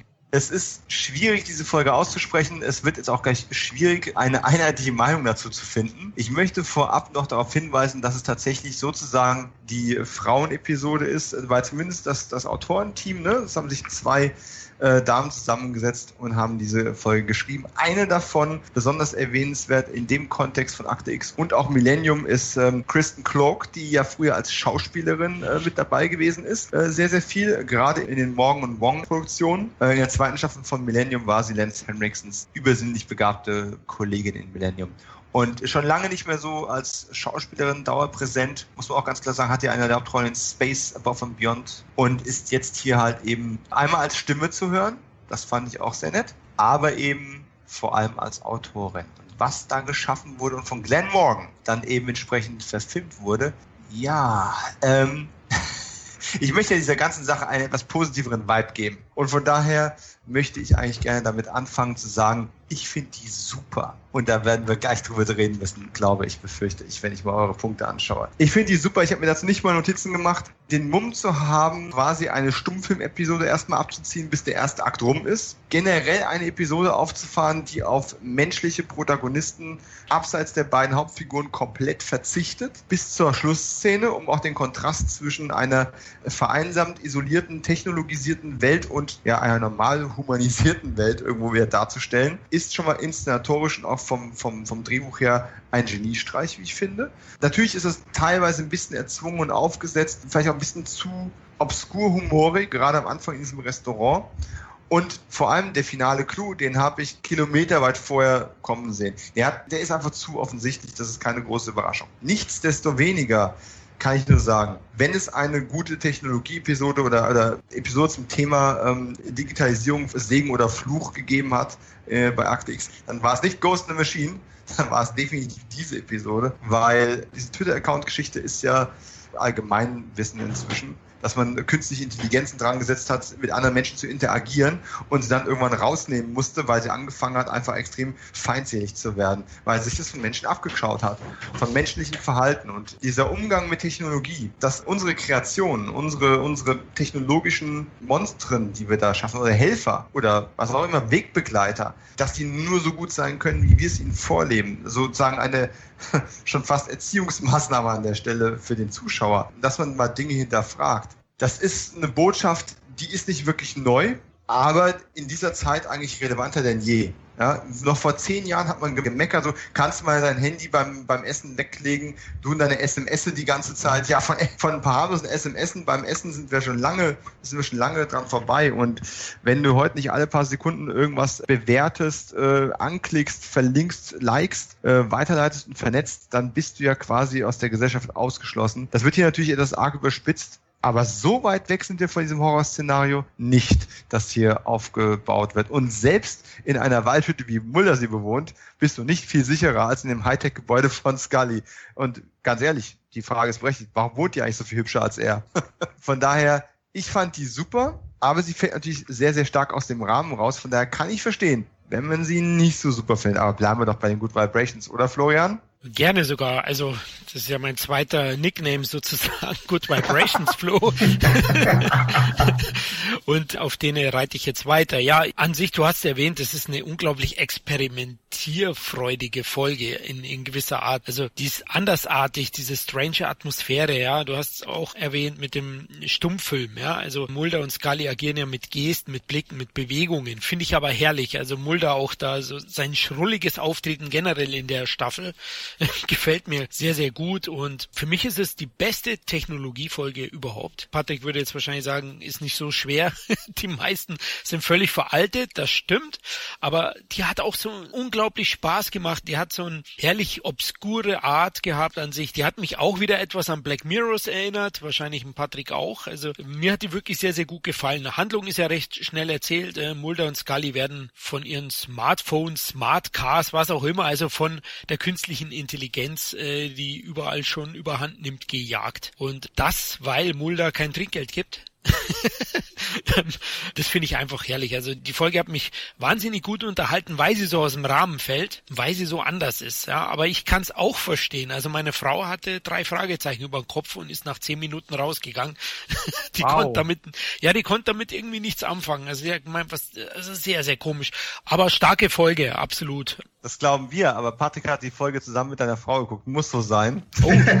ui, ui, ui. denn, denn der Wertungssturz, der ist dann doch beträchtlich. Wir beide, das kann man ja an der Stelle mal betonen, haben wirklich unisono acht Punkte gegeben. Ja. Und äh, Patrick äh, ist da eher im unteren Spektrum angesiedelt. Bitte warum? Ja, wie, wie leite ich jetzt mal über? Also ich mache jetzt erstmal so ganz demonstrativ, äh, ziehe ich die Luft durch die Zähne, so, Jungs, äh, ich gehe da nicht d'accord mit. Gerade das, was ihr jetzt beide hier so als besondere äh, Merkmal dieser Folge hervorgehoben äh, habt, kann ich eigentlich nur ins Gegenteilige verkehren. Ich finde, es ist das Plumpeste, was ich seit langem in Sachen Technologiefolge gesehen habe. Black Mirror, ja, Florian, den Vergleich habe ich auch gezogen. Und ich fand, es ist einfach so ein, so ein, so ein Anbiedern an Black Mirror gerade. Also ohne da wirklich heranzukommen. Es ist plakativ, es ist, äh, was ist das überhaupt für eine Prämisse? Also in welcher Welt leben die da? Ist das eine Parallelwelt auf einmal? Sind die äh, in äh, Magic, Technik, Wunderland? Wo sind die da eigentlich? Was, was, wieso ist diese Welt so technologisiert auf einmal? Warum muss man das so mit so vielen Gadgets? Ja, ich sehe, was die Folge macht. Sie ist natürlich irgendwie experimentell, aber das ist für mich irgendwie total out of place. Also nicht out of place im Sinne von einer äh, Comedy-Folge, wie wir sie jetzt gerade hatten mit, äh, mit, mit Reggie, sondern einfach so, wir machen es jetzt, weil, dieser, weil wir doch noch ein bisschen Zeitgeist haben, hatte ich das Gefühl. Wir brauchen diesen Zeitgeist noch rein, wir brauchen nochmal eine Technologiekritikfolge, äh, eine Technologiekritikfolge, die im Übrigen ohne, völlig losgelöst von irgendwelchen äh, Verschwörungen noch irgendwie stattfindet. Also ich fand, das war einfach eine Folge, die komplett rausfiel für mich überhaupt nichts mit Akte X zu tun hatte, für mich einfach ein absoluter Rip-Off war von das, was wir heutzutage kennen von Black Mirror oder wenn Amazon hatte eine ähnliche Sendung, äh, Serie Electric Dreams. So in, in, in diesem Sektor reiten wir jetzt auf einfach mal mit und es war einfach nicht das, was man hätte abliefern können zu diesem Thema. Absolut nicht, sehe ich, sehe ich überhaupt nicht. Und äh, wenn ihr sagt, ja, das ist äh, aktueller denn je und Smart Home und solche Sachen, ja, ja, ja. Aber ey, doch nicht bitte so mit so einem Kindergartenkram, bitte. Obwohl der, der, Kniff, der Kniff natürlich mit dem Sushi-Restaurant habe ich auch noch gedacht, ja, da musste ich schmunzeln, aber wie es dann totgeritten worden ist, nein, nee, Jungs, also die acht, die könnt ihr mir nicht außer, außer Rippen leiern. ähm, der, der, Fisch, den, äh, den Mulder auf dem Tisch hatte, der hat mich tatsächlich ein bisschen rausgezogen, weil ich kurz dachte, ich wäre in einem Cartoon gelandet. Der war mir dann doch etwas zu. Ja, cartoonisch, cartoonisch ist wahrscheinlich sehr, sehr gut. Die Technik ist natürlich jetzt sehr, sehr geballt auf, auf ja, zusammengezogen worden, aber es ist ja im im Großen und Ganzen nichts dabei, was nicht bereits existiert. Nur halt eben ins Extrem übersteigert und wirklich alles zusammengebracht. Normalerweise hast du, entweder, hast du das Smart Home, gehst aber in eine normale Pizzeria oder du gehst in, äh, in, in ein automatisiertes Restaurant, aber hast halt zu Hause noch dein Holz. Weißt du, was ich meine? Mhm. Ähm, hier alles zusammenzubringen und alles reinzuschmeißen, was irgendwo als technologisches ähm, Schreckgespinst existiert, ist natürlich ein bisschen too much, aber das Paralleluniversum, ähm, das sehe ich an der Stelle noch nicht so ganz, weil ich es durchaus immer noch im Rahmen Rahmen des gerade so glaubwürdigen irgendwo ähm, sehe. Mehr als manche Monster, die im Laufe der Zeit aufgetaucht waren. Und äh, ich persönlich sehe mich sogar so ein bisschen in meiner Anti-Digitalisierungshaltung äh, bestätigt, weil ich sehe natürlich den Vorteil der Technologie des Voranschreitens. Es hat ja viele Dinge einfacher, besser, schneller gemacht aber ich muss auch nicht alles toll finden dabei. Und naja, man muss ja auch nicht alles schlecht finden. Ähm, selbstfahrende Autos, äh, das sind ja auch alles, alles technologische äh, Weiterentwicklungen, die zwangsläufig äh, mit dem Wissensstand, den wir haben, ja auch irgendwie vorangetrieben und erforscht werden.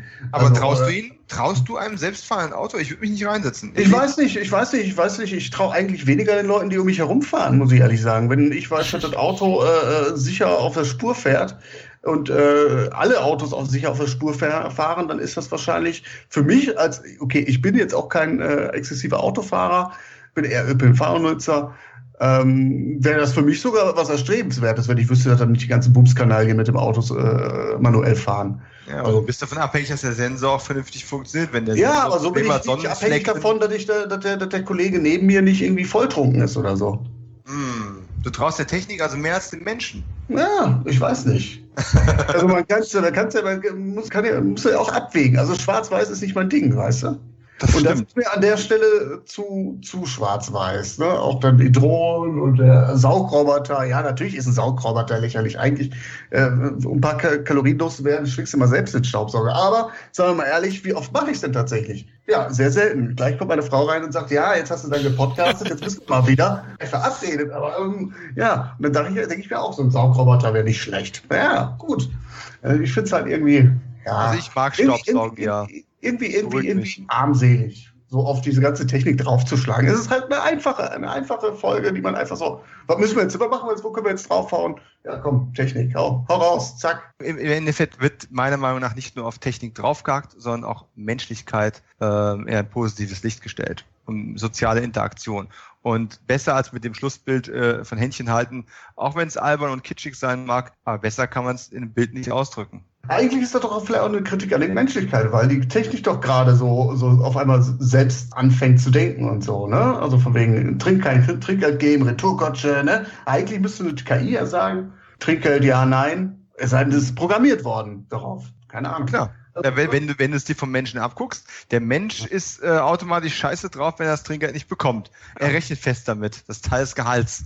Warum tippst du mich hier nicht? Gute Frage. Aber was wir daraus gelernt haben aus der ganzen Geschichte ist, dass man es durchaus kontrovers diskutieren kann. Ja, kommt ja, kommt ja, sonst sind, ja, sind wir auch immer liegen wir in den Armen und so, ist, kommt ja selten vor. Ja. Also, ja. Nee, in den Armen liegen wir nicht, wir sind technologisch miteinander verbunden. Haben wir uns schon mal persönlich getroffen? Das stimmt, ja. das stimmt. Oh, stimmt, ja. Das siehst du, siehst du. War alles nicht schlecht. Aber ich finde auch, wie das halt eben präsentiert wird mit dem Augenzwinkern, das hat mir sehr, sehr gut gefallen und auch Mulder und Scully, die da sehr selbstironisch auch vorgehen, finde ich, die beiden Darsteller, also in gewissen Szenen. Das hat mir auch gut gefallen und das Kammerartige auch. Der Film hat in gewisser Weise spielt er in einem ganz kleinen Kosmos auch, ganz wenige Settings am Ende. Das hat mir einfach gefallen. Also ich kann deine Kritik nur teilweise verstehen, aber ach, jeder hat Geschmack. war es auch eine Comedy-Folge, oder? Ja, richtig. Ja, klar. Also nicht unfreiwillig komisch, sondern tatsächlich auch gewollt komisch. Zumindest kam es bei mir so an. Ja, und äh, wenn ich das jetzt gerade nur mit dem Humor von, von, von äh, wie hieß die Folge denn jetzt nochmal? Mit Reggie äh, Mandela-Effekt ja. vergleiche, da liegen Welten. Sorry. Also klar, das eine ist eher grafisch, das andere ist halt irgendwie so ein bisschen Meta, aber vielleicht ist das auch so, ja, es erinnert sich an Stummfilmzeiten, so ein bisschen Buster Keaton, Charlie Chaplin so ein bisschen auch, klar, sicher. Das sehe ich auch, aber um man muss halt nicht alles, alles gut finden. Ja, was, um kommt die, was kommt die Folge drauf? Nein, also Humor ist, Humor ist Geschmackssache, sowieso. Ja. Um aber auf deine Metakritik noch einen schlechten Wortwitz draufzusetzen und um in diesem Podcast ein bisschen Meta zu machen, ah, See what I did there? Oh, ah, ah, ganz, ganz üble Überleitung. Das war das ähm, Tor zur Hölle, ja. dieser Gag war das Tor zur Hölle. ja, aber zum Glück äh, währt ja nichts ewig. Ja, das, oh Gott. Hier, dieser Wortwitz war ein ganz schöner Kampf. Aber, ähm, oh Gott, die Hitze bekommt uns wirklich nicht. Liebe Hörer, streicht das alles. Wir machen jetzt eine ganz elegante Überleitung zu, ach komm, scheiß drauf. Die haben sogar auf Ghostbusters angespielt in der Episode. Von daher dunkle Hunde, die ein Tor zur anderen Dimension bewachen, whatever. Ich fand den Einstieg in die Episode richtig gut, das sage ich gleich vorweg. Generell das ist die einzige Episode, wo wir wirklich identische Meinungen haben. Also zumindest was die Punkte anbelangt. Ich muss aber sagen, ich bin trotzdem sehr kritisch und frage mich gerade, warum ich sieben Punkte gegeben habe, genauso wie ihr. Wahrscheinlich habe ich sie gezückt, weil der Anfang wirklich sehr vielversprechend und düster war. Aber ich habe im weiteren Verlauf doch sehr, sehr viele Kritikpunkte. Und von daher, äh, Patrick, was fandst du gut daran? Warum sieben Punkte? Äh, ich glaube, das ist auch so ein bisschen die Konzessionsentscheidung, weil ich generell mit Punkten sehr sparsam war. Äh, Im Prinzip so vom, vom allgemeinen Niveau passt sich die Folge doch so, so, so äh, den, den, den äh, Folgen, die wir besprochen haben, an. Es ist jetzt nichts ähm, Originelles, aber sehr stimmungsvoll inszeniert. Warum geht's? In einer Kleinstadt wird halt äh, eine Kinderleiche gefunden. Örtliche Polizei geht von einem Tierangriff aus und äh, Scully Muller kommen aber vorbei und haben da direkt irgendwie ihre eigenen Theorien und stoßen dann auf eine verschworene Gemeinschaft. Es hat ein bisschen was mit Hexerei zu tun. Ja, also die Ausgangslage ist jetzt auch nicht so weltbewegend neu, aber gut inszeniert. Also mit dieser gruseligen Figur, die vielleicht ein bisschen auf zu sehr auf äh, Saw gemacht ist, dieser Mr. Chaco, der da aus der Kinderserie entspringt. Kann man drauf stehen, muss man nicht, aber ist halt so, so Common Sense, habe ich das Gefühl, im aktuellen Horror. Was ich halt an dieser Folge sehr, sehr stark fand, ist, dass ja, auch plakativ, aber wie die Folge nachher so mit, ähm, ja, sie beleuchtet so den psychologischen Faktor, den so ein, so ein, so ein, so ein, so ein, so ein Mordfall in der Stadt auswirken kann. Also sprich, diese Vorverurteilung ist, die Stadt hat eigentlich schon Verdächtigen, ähm, äh, sexuelle Straftäter, die unter, unter ähm, in den USA eine, unter, unter besonderer Beobachtung stehen, die dann quasi auch bekannt sind. Jeder im Internet weiß, äh, kann nachgucken im Internet, wo lebt welcher Straftäter, ähm, Sexualstraftäter. Und natürlich ist dieser, Sexuell, äh, dieser Sexualstraftäter für diesen Mordfall nicht verantwortlich und es geht dann um Vorverurteilung, Lynchjustiz und das finde ich äh, verhandelt der Film souverän nicht besonders äh, subtil, aber souverän. Und ähm, ja, auch das Ende dann nachher noch, ähm, die Auflösung, Auch klassisch Akte X äh, ist ausgerechnet der, mit dem er am wenigsten gerechnet hat oder der am wenigsten Screentime bekommen hat. Ja, okay, aber insgesamt eine gute, eine, eine gute Melange, fand ich. Ja, naja, Florian, du bist der Positive, komm, bevor ich draufhacke. Mensch, Meier, jetzt haben alle mal sieben und trotzdem bin ich der, der. ähm, ja, du kommst du als Zweiter dran, also es passt schon. Ja, da hast du recht. Also, ach, da hat äh, Patrick eigentlich auch alle positiven Elemente angesprochen. Also ich fand es auch, es war eine, eine schöne klassische Akte X-Folge. Die hätte auch aus den 90ern stammen können, finde ich. Also die passt da schon gut äh, zu den ersten Staffeln. Solide Hausmannskost nennt man es, glaube ich, in der Küche. Und ähm, ja, die Atmosphäre war stark, stimmungsvoll, wurde ja schon angesprochen. Ich fand zwar das Ende doch etwas vorhersehbar. Also ich habe den Urheber dieser ja Satansbeschwörung oder äh, Heraufbeschwörung dieses Höllenhundes doch schon gerochen vor dem Finale. Das fand ich dann einen leichten Schwachpunkt, aber sonst fand ich die echt durchweg spannend, stellenweise sogar ungemütlich, auch vom Thema. Patrick hat es auch angesprochen. Also das sind auch Sachen, ich bin auch Familienvater, kann da beide Seiten auch gut sehen. Ja, also das, das ist für beide Seiten nicht einfach und diese mhm. Vorverurteilung, Lynchjustiz und diese ganzen Geschichten finde ich ein spannendes Thema an sich und ähm, ja. da darf man auch auf keinen Fall Schwarz-Weiß-Malerei betreiben. Also ja, aber das ist aber auch sehr unangenehm inszeniert, ja, was? Diese genau. Sexualstraftäter, da durchsuchen sie ja das Haus und er ist ja, hat ja auch da irgendwie Clownskostüme. Er arbeitet ja, glaube ich, auch als Clown. Ja. Also der Typ ist schon eklig und du weißt, okay, er könnte es auch sein und er hat auch ein Kind mal angefasst und arbeitet trotzdem mit Kindern zusammen. Das geht nicht klar. Und dann wird er aber in dem nächsten Moment von der, von der, von der Meute, von so einem Typen dann äh, äh richtig auch vermöbelt und das auch richtig unangenehm, richtig fies. Und du denkst dir, ich kann da keine Position beziehen. Beides ist scheiße, aber ich, ey, das das ist wirklich eine scheiß Situation. Und das macht diese Folge halt so unangenehm, finde ich. Ja, und es nimmt halt auch ein spannendes, interessantes Thema auch auf, ein wichtiges Thema. Und finde ich gut. Also ich finde die Folge klassisch gut, sage ich mal diese Mischung aus äh, Teletubbies und äh, Saw-Puppe, die da. Die Teletubbies waren super, die waren echt waren super. Ne? äh, also man muss ja schon sagen, diese Figuren äh, waren schon unheimlich, dass es äh, gegen Kinder geht ist auch natürlich ein sehr bedrückendes Thema. Das Ganze hat viel Atmosphäre gehabt. Sie haben relativ viele bekannte Gesichter aus, aus anderen Serien als Gaststars dabei gehabt. Von denen habe ich mir von allen ein bisschen mehr versprochen. Die meisten wurden doch ein bisschen verschenkt. Äh, Alex Carter, der hier den Chief gespielt hat, hat meiner Meinung nach auch seine, seine Trauer und seinen Schmerz ein bisschen, das kam mir nicht so ganz bei mir an. Wen ich richtig gut fand, war hier den, äh, den Monk-Pausenclown äh, Jason Gray Stanford, als zuerst amok laufenden Polizisten, der dann auch ein unrühmliches Ende nimmt. Das fand ich ziemlich gut. Aber es war halt auch da, ne? Du hast diese, du hast diese Teletubbies, du hast diesen Mr. Chuckle oder wie auch immer er heißt. Du hast äh, den Höllenhund, du hast Verschwörung, du hast ja quasi so ein bisschen mit Hexerei zu tun. Gleichzeitig aber wird die Hölle immer wieder erwähnt. Also du hast eigentlich auch christliche Dämon, Dämon, äh, Dämonologie. Gott, die Hitze ist echt schlimm. Es sind einfach so viele Versatzstücke, die jetzt zusammengewürfelt werden. Ja, es wirkt dadurch klassisch, aber für mich ist der Funke der Liebe nicht so ganz übergesprungen, obwohl ich immer noch die sieben Punkte gegeben habe. Ne? Ich hatte halt immer so das Gefühl, da stecken vielleicht eins, zwei gute Folgen drin, deren Potenzial durch die Sprunghaftigkeit nicht ganz ausgeschöpft worden ist. Trotzdem, unbehaglich war es an vielen Stellen schon. Das muss man ganz klar sagen. Also auch diese äh, wo war das dann, äh, wo der äh, Polizist dann dieses Haus durchsucht und dann läuft in diese Sendung wie Mr. Chuckles da als, äh, auf dem Fernseher, äh, dieser blöde Song, der sich dann wirklich bald einbrennt und ja. dann springt er auf einmal auf so nach, nach, nach vorne und äh, mit, mit Flammen im Hintergrund. Wenn das eine Kindersendung wäre, Halleluja. Ne? Und am Ende löst sich alles ein bisschen in Schall und Rauch auf. Zwinker, zwinker. Und das fand ich ein bisschen, bisschen zu wenig. Aber es gibt wenig echte Kritikpunkte, nur dass es mich halt nicht wirklich vom Hocker gerissen hat. Von daher, das Tor zur Hölle machen wir wieder zu und sagen, wir haben alle sieben Punkte vergeben, also macht viel richtig. Fühlt sich dann wirklich wie eine klassische Folge an. Da hat, äh, er hat sie beide eigentlich schon angesprochen. Hätte genauso gut früher kommen können, kam halt nur ein bisschen später. Aber nichts wert ewig, nothing lasts forever. Vorletzte Folge und damit auch die letzte Folge, bevor wir nochmal in die Mythologie zurückspringen. Der letzte Einzelfall von Mulder und Scully. Ja, ist schwierig, ne? Also da sind wir mit den Wertungen auch ein ganzes Stück eingesackt alle wenn auch verschieden stark. Patrick, du bist am weitesten abgesackt. Ja, ähm, du hast gerade gesagt, äh, das Tor zur Hölle war eine schöne klassische Folge, oder wir haben es ja alle irgendwo gesagt. Äh, Nichts wird ewig ist auch eine klassische Folge, ein klassischer Stinker auf äh, Florians Wegwerf-DVDs. Oh, Nur, dass wow. du jetzt heute, heute quasi alles, alles auf einer, auf einer Blu-ray hast oder so. Also die Folge dann rauszulöschen wird schwierig. Aber ja, ich weiß nicht, ich fand sie, ich fand sie völlig belanglos. Ähm, es kann natürlich auch sein, dass ich von dieser Grundstimmung, die äh, diese Folge, diese Staffel hatte, sie war nicht überragend, das merkt man ja an meinen Wertungen vielleicht da auch schon ein bisschen angenervt war, kann natürlich hinzukommen, aber äh, Körperfresser hatten wir schon mal.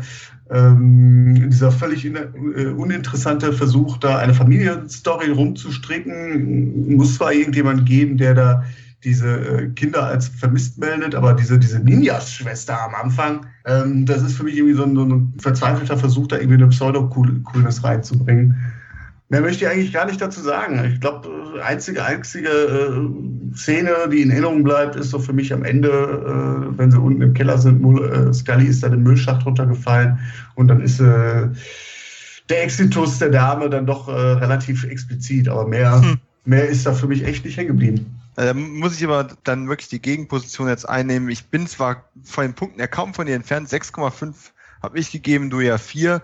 Äh, das heißt, ich bin derjenige mit der besten Bewertung für diese, für diese Episode. Das liegt aber tatsächlich nicht an dem Fall selbst. Der Fall selbst hat mich nicht begeistert in irgendeiner Art und Weise. Es liegt aber einfach daran, dass in keiner anderen Episode dieser Staffel die Mulder und Scully Geschichte und Beziehung, die persönliche, losgelöst vom Fall, so herausragend viel besser ist als das, was da sonst rundherum passiert. Ja, und also gerade auch so gegen Ende die, die Szenen, wo sie sich ja ein Stück weit doch einfach auf final für einen gemeinsamen Weg irgendwo entscheiden. Ähm, das hat für mich ganz, ganz viel wieder ähm, rausgerissen. Äh, die Folge hat generell mit die besten Mulder und Sky-Szenen für mich von der ganzen Serie, also einfach weil auch so viel davon da war. Das Ende wunderbar, die Erinnerung an ähm, an äh, Staffel 10 an der Stelle, ne, wir hatten es ja vorhin schon angesprochen, dieses wir halten Händchen und die Drohne fliegt nach oben weg. Ähm, das war so das, auch wieder das Gegenstück dazu. Es gab einen netten Aufbau, also anders als du, Patrick, muss ich sagen, ist es natürlich völlig bescheuert, diese äh, Blade-Vampirjäger-Nummer äh, da abzuziehen.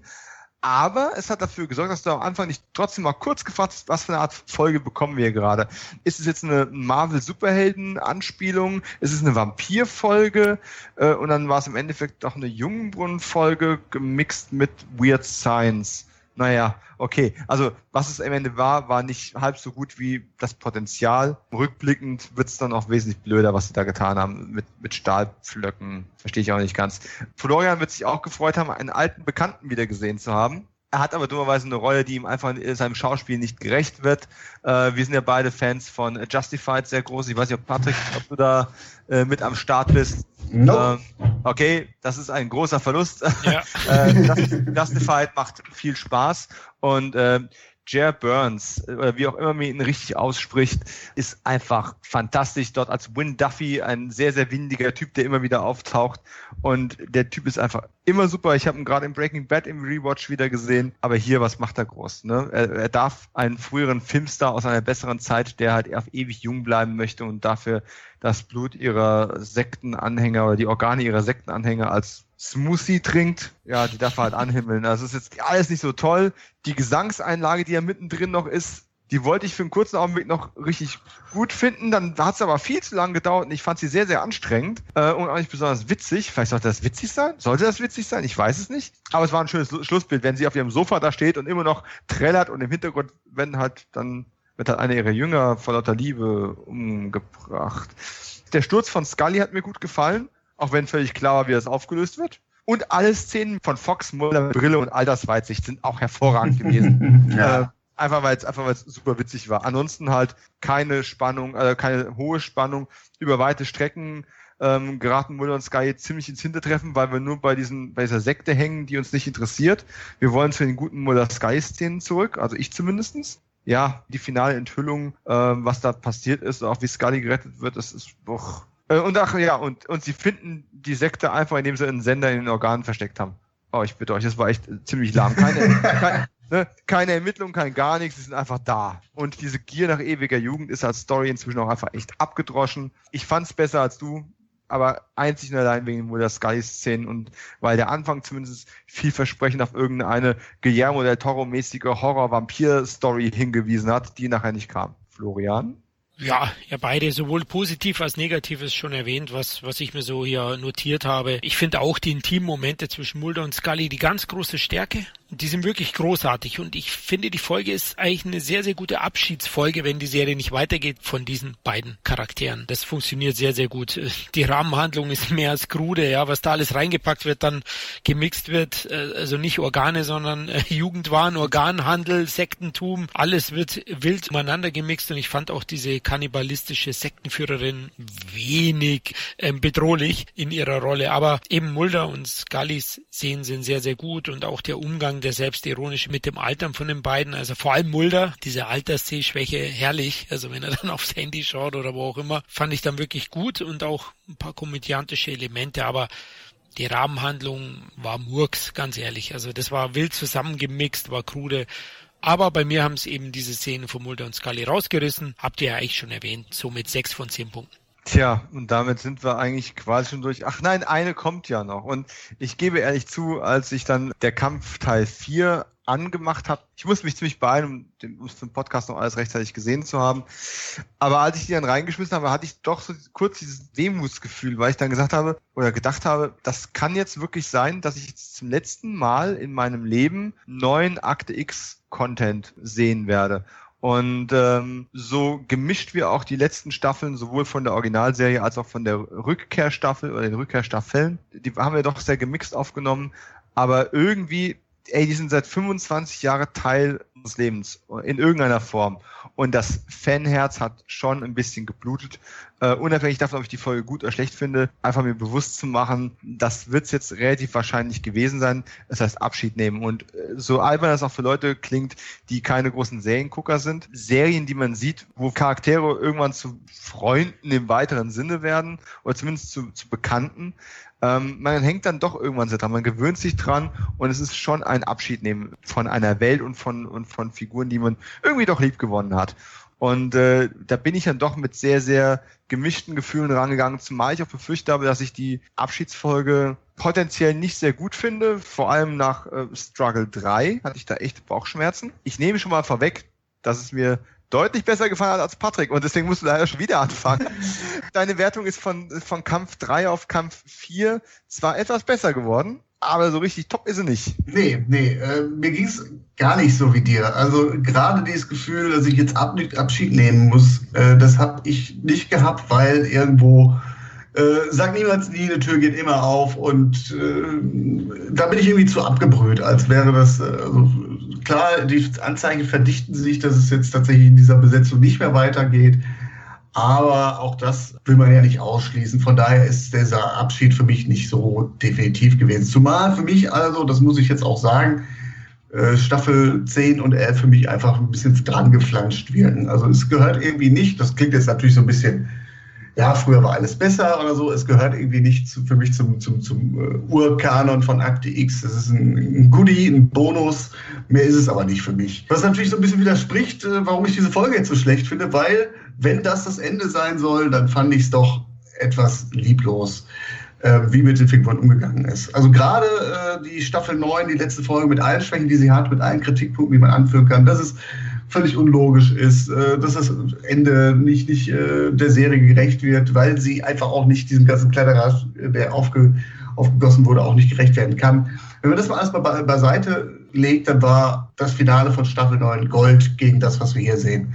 Das ist leidlich besser meine Bewertung gegenüber der ersten oder der, der Mein Kampf 3, weil es fügt sich vom Ton her genau diese ganzen Schwächen, die der Auftakt der Staffel 11 hatte, auch hier wieder zu sehen sind. Es wird einfach abgehetzt, abgehakt. Ähm, Enthüllungen ähm, werden nochmal vorangetrieben. Äh, man muss noch ein paar Figuren aus dem Skript rausschreiben und wie das passiert, will ich euch jetzt nicht vorwegnehmen. Da habt ihr sicherlich auch eine Meinung davon. Fand ich zum Teil frech. Das Ende ist ein Wow-Moment nochmal, aber auch da, ja, man hat es irgendwie ein bisschen kommen sehen und auch da ist nochmal eine Hintertür offen gehalten. Ähm, dass Leute äh, sterben, muss bei Akte X nichts heißen. Ich war am Ende einfach, ich muss leider sagen, froh, dass es vorbei war. Das äh, ist ein relativ bitteres Fazit. ähm, und ähm, ich habe, ich habe, Damit disqualifiziere ich mich für die nächsten äh, Akte X äh, Podcasts. Überhaupt nicht. Die Tatsache, dass du so lange durchgehalten hast und jetzt äh, in der x Runde schon wieder äh, auch über das Thema noch sprichst, spricht ja für deine ursprüngliche Liebe zu den Urstaffeln und zu denen kehren wir ja auch bald wieder zurück und äh, werden dann schöne Nostalgiebonus noch ausschlachten. Ich habe tatsächlich feststellen müssen, zu meiner eigenen Überraschung bewerte ich diesmal sogar besser als Florian. What? Man höre, ja, man höre und staune. Okay. Äh, hätte ich auch selbst nicht für möglich gehalten. Ich halte meine Meinung auch noch zurück. Ich habe aber mit, mit Absicht jetzt tatsächlich auch ähm, Patrick voranschreiten lassen, weil wir wollen das Ganze doch äh, auf einer versöhnlichen Note enden lassen, ich zumindestens. Und äh, ja, Florian, du bist von Patrick zwei Punkte entfernt und bist bei sieben. Demzufolge musst du es ja doch ja, besser finden. Du fandst auch, fandst auch den äh, Struggle 3 deutlich schlechter. Ja, oder man könnte sagen, 7 ist meine Lieblingszahl. Nein,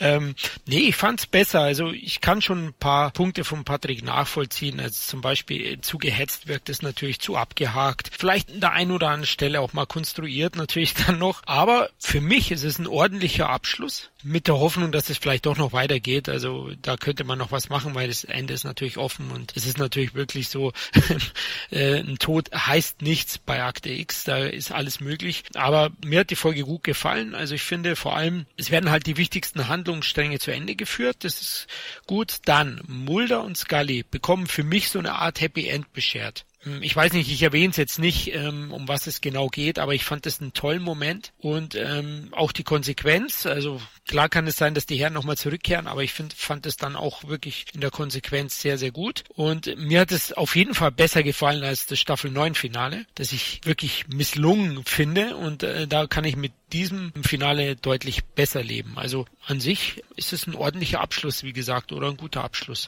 Auch wenn ich hoffe, dass es fortgesetzt wird, kann ich damit leben, wenn das die letzte Folge war. Das ist ein wunderbares ähm, Schlussstatement. Jetzt habe ich fast schon Bedenken, noch selber was dazu zu sagen und hinten drauf zu satteln. Ich sehe es aber tatsächlich genauso wie du. Ich finde es ein gutes Ende. Das Staffel 9 Ende, das Patrick angesprochen hat äh, von damals, da bin ich damals sehr hart mit ins Gericht gegangen, weil ich diese ganze Verhandlung über das Weltende und die Kolonisierung und dann tauchen alle als Geister wieder auf. Boah, das war zwar auch eine Methode, um Fanservice zu liefern in einer Zeit, wo Fanservice noch gar nicht so wirklich erfunden war, aber hatte mir damals auch nicht so zugesagt. Das Staffel 10 Finale hatte ich auch zu meckern gehabt mit dieser ganzen Apokalypse, die mal so holter die Polter über die Menschheit hereinbricht. Und was haben wir hier? Hier bekommen wir genau das Gegenteil. Hier bekommen wir schon fast eine intime Geschichte. Sie ist das Wesentliche reduziert. Es wird nicht groß irgendwelche Umwege gemacht. Es werden nicht noch 10.000 neue Stories aufgerissen. Es wird nicht mit neuen Figuren noch irgendwo interagiert wir nehmen die Figuren und nehmen die Handlungsstränge, die vor allem in den letzten beiden Staffeln relevant gewesen sind, äh, auch ein paar alte Sachen dabei natürlich, und bringen die zu einem potenziellen finalen und auch relativ vernünftigen Ende. Ähm, es ist relativ vor Production Value auch, es ist ein bisschen Action mit drin. Natürlich die Parcours-Szene ist, äh, ist lang und ausufernd und ist halt gerade in Mode, aber ist trotzdem schön inszeniert gewesen, wenn der William da auf der Flucht ist und äh, springt und macht und tut. Und wir haben noch gar nicht drüber gesprochen, der Blutzoll in dieser Episode ist ja mal echt beträchtlich. Das ist ja Scanner-Level als hätte man eine Cronenberg-Referenz hier einbauen wollen, wenn William mal echt dafür sorgt, dass äh, ne, Charaktere, die vermeintlich wichtig waren, einfach aus dem Spiel genommen werden. Und eigentlich könnte ich jetzt schon alles sagen, weil wir haben gesagt, es ist ein Spoiler-Podcast, aber ich lasse es nochmal ein bisschen vage für die wenigen, die den Podcast hören, bevor sie die Staffel gucken. Aber, ja, und äh, das, das ist doch, das ist doch relativ würdelos, wie die ganzen Figuren äh, aus dem Spiel genommen werden. Aber so wie die Storyline, diese ganze Storyline mit der, mit der Sekundärverschwörung, die eine Konkurrenz zum Raucher ist, ist doch auch wirklich ganz ehrlich äh, nur dafür da gewesen, dass wir noch ein bisschen was zum, zum Gegenan. Ja, ja, das, das kommt ja auch noch hinzu. Das, das Finale ist ja gerade so einfach, weil man einfach sagt, fuck it, alles, was wir eigentlich die letzten äh, zwei Staffeln aufgebaut haben, äh, die Apokalypse, äh, das Rauffahrtprogramm, der Raucher, die Rückkehr des Rauchers, seine Agenda, da wird in dem Finale drauf geschissen.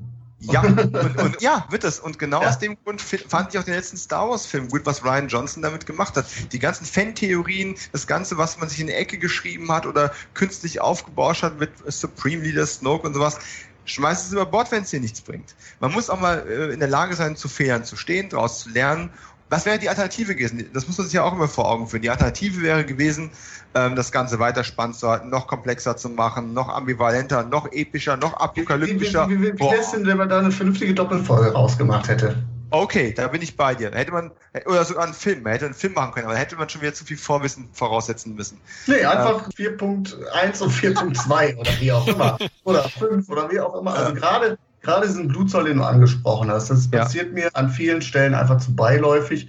Äh, Wenn es ein Abschluss ist und nicht irgendwie wieder nur ein, äh, ein, Cliffhanger, weil man sich irgendwie noch eine Tür offen hält, dann hätte man da sicherlich irgendwie Mittel und Wege gefunden, ähm, dramaturgisch das vernünftig zu lösen und nicht einfach hier den einen oder anderen quasi aus im Off noch irgendwie äh, weg um, um die ja, ja. zu bringen. Das fand ich halt, fand ich etwas, äh, ich gebe euch recht, die finale Szene schön, aber auch das zack, zack, zack. Also äh, die Folge kommt ja auch nicht richtig aus dem Quark. Du hast viel äh, äh, äh, hin und her und dann in den letzten zehn Minuten passiert das ja alles. Ne? Zack, zack, zack, zack, zack. Und du denkst dir, ui, okay, ja, ja das, das soll es jetzt gewesen sein. Ach nee, da kommt noch was. Ja, es wird viel durch die Gegend gefahren, von links nach rechts buchstäblich. Das ist, das ist quasi schon Mad Max äh, Fury Road Dimensionen. äh, das ist mir tatsächlich auch aufgefallen. Dann, dann klopft Mulder an die Tür, dann an die Tür, dann klopft William wieder an die Tür und es werden viele Türen geklopft in dieser Folge. Das muss man auch wirklich sagen. Äh, da könnte man auch ein lustiges YouTube-Video draus machen, wie viele Türen da auf und zu gemacht werden. Und ja, auch der Anfang. Die Musik unterlegt. Ja, und, und man hätte am Anfang hätte man das gar nicht gebraucht, dass man erstmal mit, mitten in der Story anfängt, weil es war auch wieder so komplett verwirrender Einstieg äh, ja, Mulder hat ein öffentliches Statement gemacht und der muss aus dem Verkehr gezogen werden, die X-Akten werden geschlossen und du denkst als Zuschauer wieder, hä, what the fuck? Aber langsam schon genervt und nicht äh, neugierig, was ist jetzt wieder passiert, dann du bist schon genervt, weil sie schon wieder anfangen, irgendwie wild rumzuspringen. Aber die Folge fängt sich dann, wird zu einem kleinen Roadmovie. Ähm, alle suchen William, aber es wird, es wird tatsächlich intimer. Je weiter die Folge voranschreitet, desto intimer und persönlicher wird sie. Und ja, den Clou mit der letzten Konfrontation von, von Muller und dem Raucher, der hat man irgendwie auch kommen sehen. Das kann mir keiner sagen, dass es jetzt die große Überraschung war. Aber es war persönlich, es war konsequent und es war noch ein persönliches Ende hinten drauf. Das hat bei mir schon so wie ein Belastungstest dargestellt, weil ich tatsächlich dann auch sofort wieder, ne, auch, auch gerade jetzt Vater geworden, natürlich äh, sofort angefangen habe, über biologische Wahrscheinlichkeiten nachzudenken, dass das, was die mir gerade verkaufen wollen, tatsächlich real ist. Aber ich fand das im Großen und Ganzen ziemlich gut mit zwei Ausnahmen. Mich hat es nicht gestört, dass diese ganze, diese ganze Konkurrenzverschwörung auf die Art und Weise jetzt aufgelöst worden ist. Es war beiläufig, äh, da hast du recht, sah ein bisschen aus wie Kapitulation vor der eigenen Unfähigkeit, diese Story besser aufzuziehen. Gebe ich dir auch recht für die Figuren, die wir schon länger kennen, hat es mir ein bisschen leid getan. Eine Monica Race, bei der man versucht, nochmal Ambivalenz einzubauen, indem sie noch einen Wahlhinweis gibt, der einer sein könnte oder doch nur ein Anrufauftrag. Die wird einfach so aus dem Spiel genommen und die letzte Szene von Skinner, die hat zwar Rückgrat, die hatte Charakter, die war eigentlich cool, aber wie das Ganze dann aufgelöst wurde, ich habe die Szene tatsächlich zwei, dreimal zurückspulen müssen. Spulen, also wir noch spulen würden. Also zurückgeskippt, ähm, um, um zu gucken, was ich da gerade gesehen habe. Ich dachte, der, der, der springt quasi unter das Auto, damit er quasi zwischen den Reifen bleibt und in Sicherheit ist, safe ist, ja. Von daher, das, das ist auch so im Off quasi, wie du schon sagst, halbwegs alles passiert dass ich mir auch nicht sicher bin, was sie sich da aufhalten. Ja, ob es wirklich tot ist oder vielleicht doch irgendwie, äh, ich genau. bin damals in den Gully reingefallen, der unter dem Auto war und habe ja. drei Monate lang mit Meister Splinter äh, gelebt und ja, Crossover mit Turtles. da haben wir es wieder, ne? Deswegen war auch der Schredder dabei gewesen, ist doch klar. Genau, ein, For ein Foreshadowing, ein Foreshadowing, ja. nee, aber ähm, man muss ja wirklich jetzt davon äh, überlegen, sie haben wirklich sehr, sehr viel abgeschlossen aus der zehnten, aus der elften Staffel. Sie haben ein versöhnliches Ende gefunden, anstatt eine komplett offene Apokalypse, die nachher nur ein Traum war. Das äh, finde ich die richtige Entscheidung. Ja. Ja. Wenn man noch mal so Staffel 10 ist es schon, ist ja. es schon besser, ja. Ja, also ich muss sagen, Struggle 4 definitiv das bessere, der bessere Serienabschluss als Struggle-Nummer. Auch Aber auch zwei. da irgendwie fehlen mir die Eier irgendwo. Ja, dafür haben wir gallische ähm, Eierstöcke. ja, okay. Also ich glaube, wir werden uns da auch nicht 100% einig Nein, werden. Nein, überhaupt nicht. Auch ich glaube, die glaube, die ganze Fan-Community kann sich da nicht 100% einig werden. Ein Ende von einer Serie ist sowieso immer etwas, da sind wir wieder bei Lost, äh, was man einfach sehr ambivalent aufnehmen kann. So ein Abschied ist eine zwiespältige Sache. Mir hat's gefallen, ich fand's ziemlich gut. Ich habe 7,5 Punkte gegeben, um das noch schnell aufzulösen. Also einen halben mehr als Florian. Äh, für eine richtige Top-Wertung hat's auch nicht ganz gereicht, weil dafür auch der Einstieg auch wirklich wieder zu fahrig gewesen ist und der Twist am Ende zu vorhersehbar. Und aber ich hätte es besser gelassen, wenn die letzte Aufnahme nicht drin gewesen wäre. Also hätte, hätte mir besser gefallen. Ja, das finde ich auch, das ist mir auch aufgefallen. Also das, ja. Das war so typisch für Akte X, sowas mhm. noch zu bringen. So ein, ne, auch der Plattwurm-Mann muss der, glaube ich, noch irgendwo die Augen nochmal aufmachen oder sowas. Ich, ich hasse sowas inzwischen echt. Das ist einfach, nee, nicht mehr zeitgemäß, weil ist schon tausendmal gemacht worden. Aber ansonsten, wenn es das gewesen ist, und momentan sieht es danach aus, kann ich mit diesem Ende sehr, sehr gut leben, weil es das für Mulder und Scully passende Ende gewesen ist. Sie haben es auch nicht mehr zu Tode diskutiert, obwohl ist euch das aufgefallen? Sie haben diese, der Raucher ist der Vater, Sache gar nicht mehr mal richtig ausgesprochen. Ne? Wenn es als Skinner äh, Scully die Story erzählt, wird dann nachher weggeblendet, weggeschnitten. Als äh, Scully mit Mulder drüber redet, wird es immer nur so angerissen und er muss es aus ihren Blicken erraten, was passiert ist. Also als, hätte, als wäre man sich bewusst gewesen, dass man, diesen, dass man diese Nummer nicht zweimal abziehen kann und Leute damit schockiert äh, oder emotionalen Effekt hervorruft. Äh, ich fand es für die beiden fand ich es gut, vor allem im Kontext mit den Schlussszenen aus Nichts wert ewig, die ja wirklich einfach unglaublich versöhnlich war und da wird mir das steinern kritische Herz doch ein wenig weich.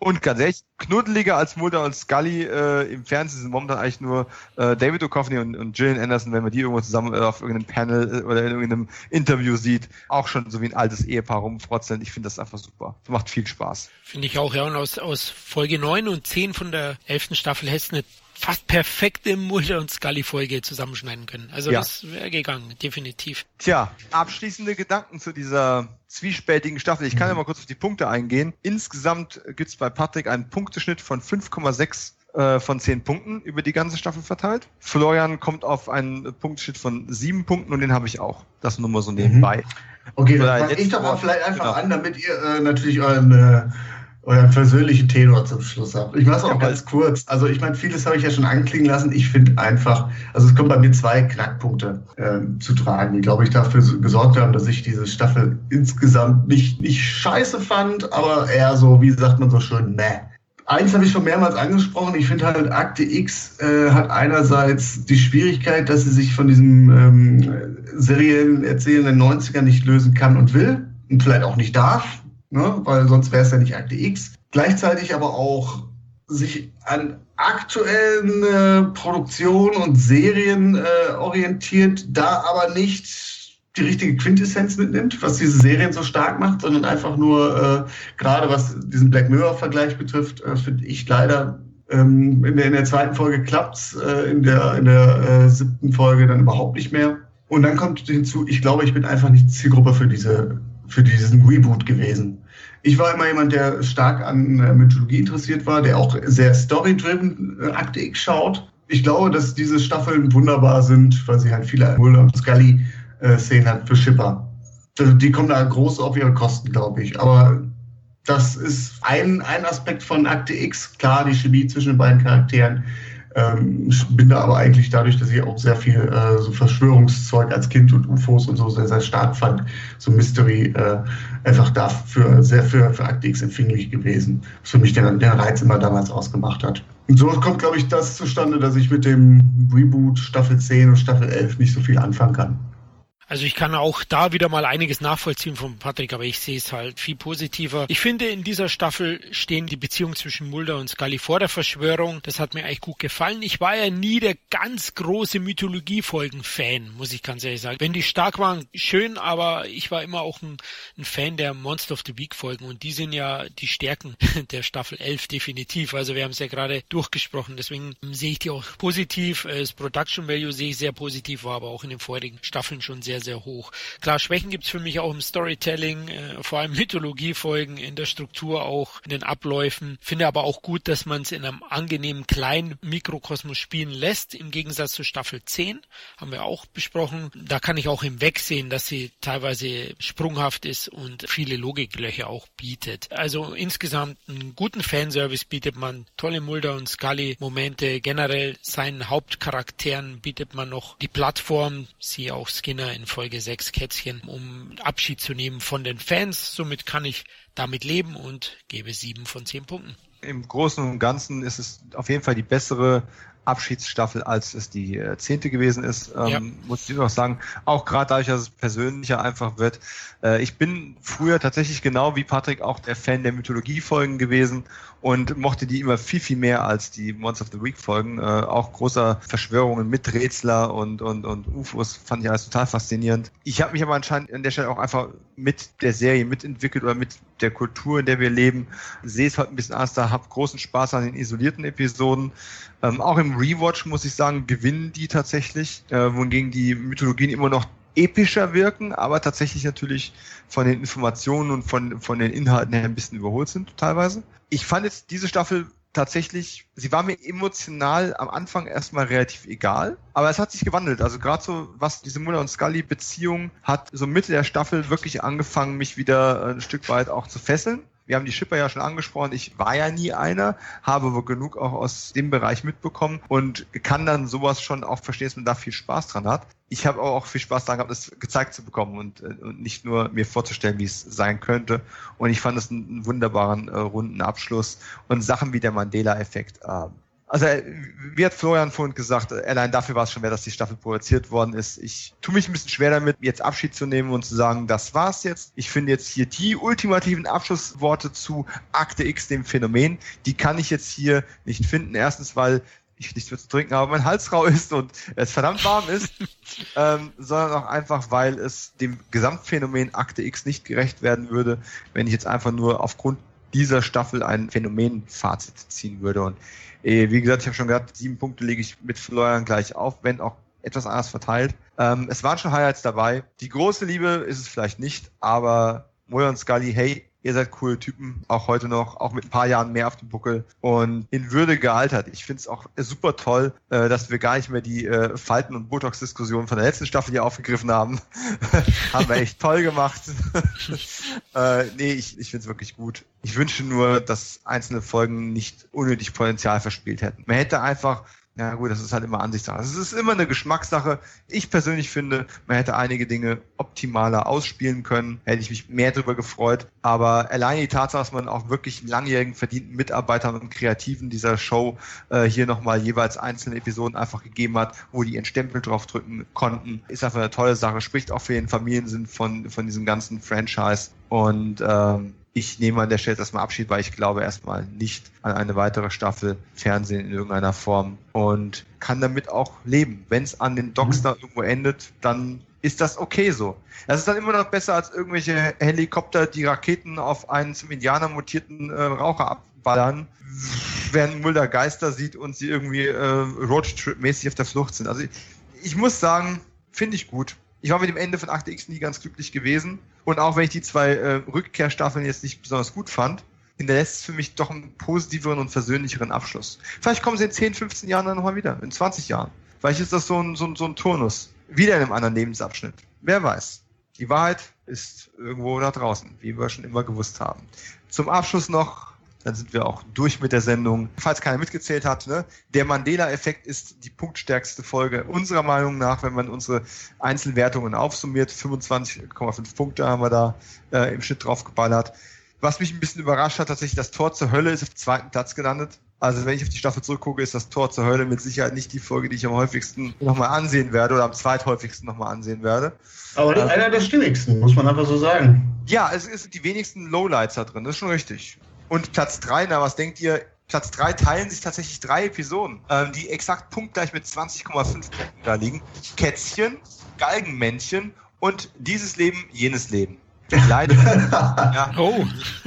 Leider das sagt, halt, sagt, halt auch echt über die Mythologie einiges aus. Ja. ja. Und über meine, meine Punkte, die ich äh, nicht vergeben habe. Ja, also der Kampf 4 äh, wäre dann danach gekommen. Ähm, aber man sieht halt, es sind doch einige Folgen, die dann zumindest so zwiespältig sind, dass sie einfach keine, keine Mehrheitsliebe ernten können. Übrigens, schlechteste Folge unserer Meinung nach, wenn man rein nach den Punkten geht, äh, der Kampf 3, also der Staffelauftakt. Ich denke fast zu Recht, ja.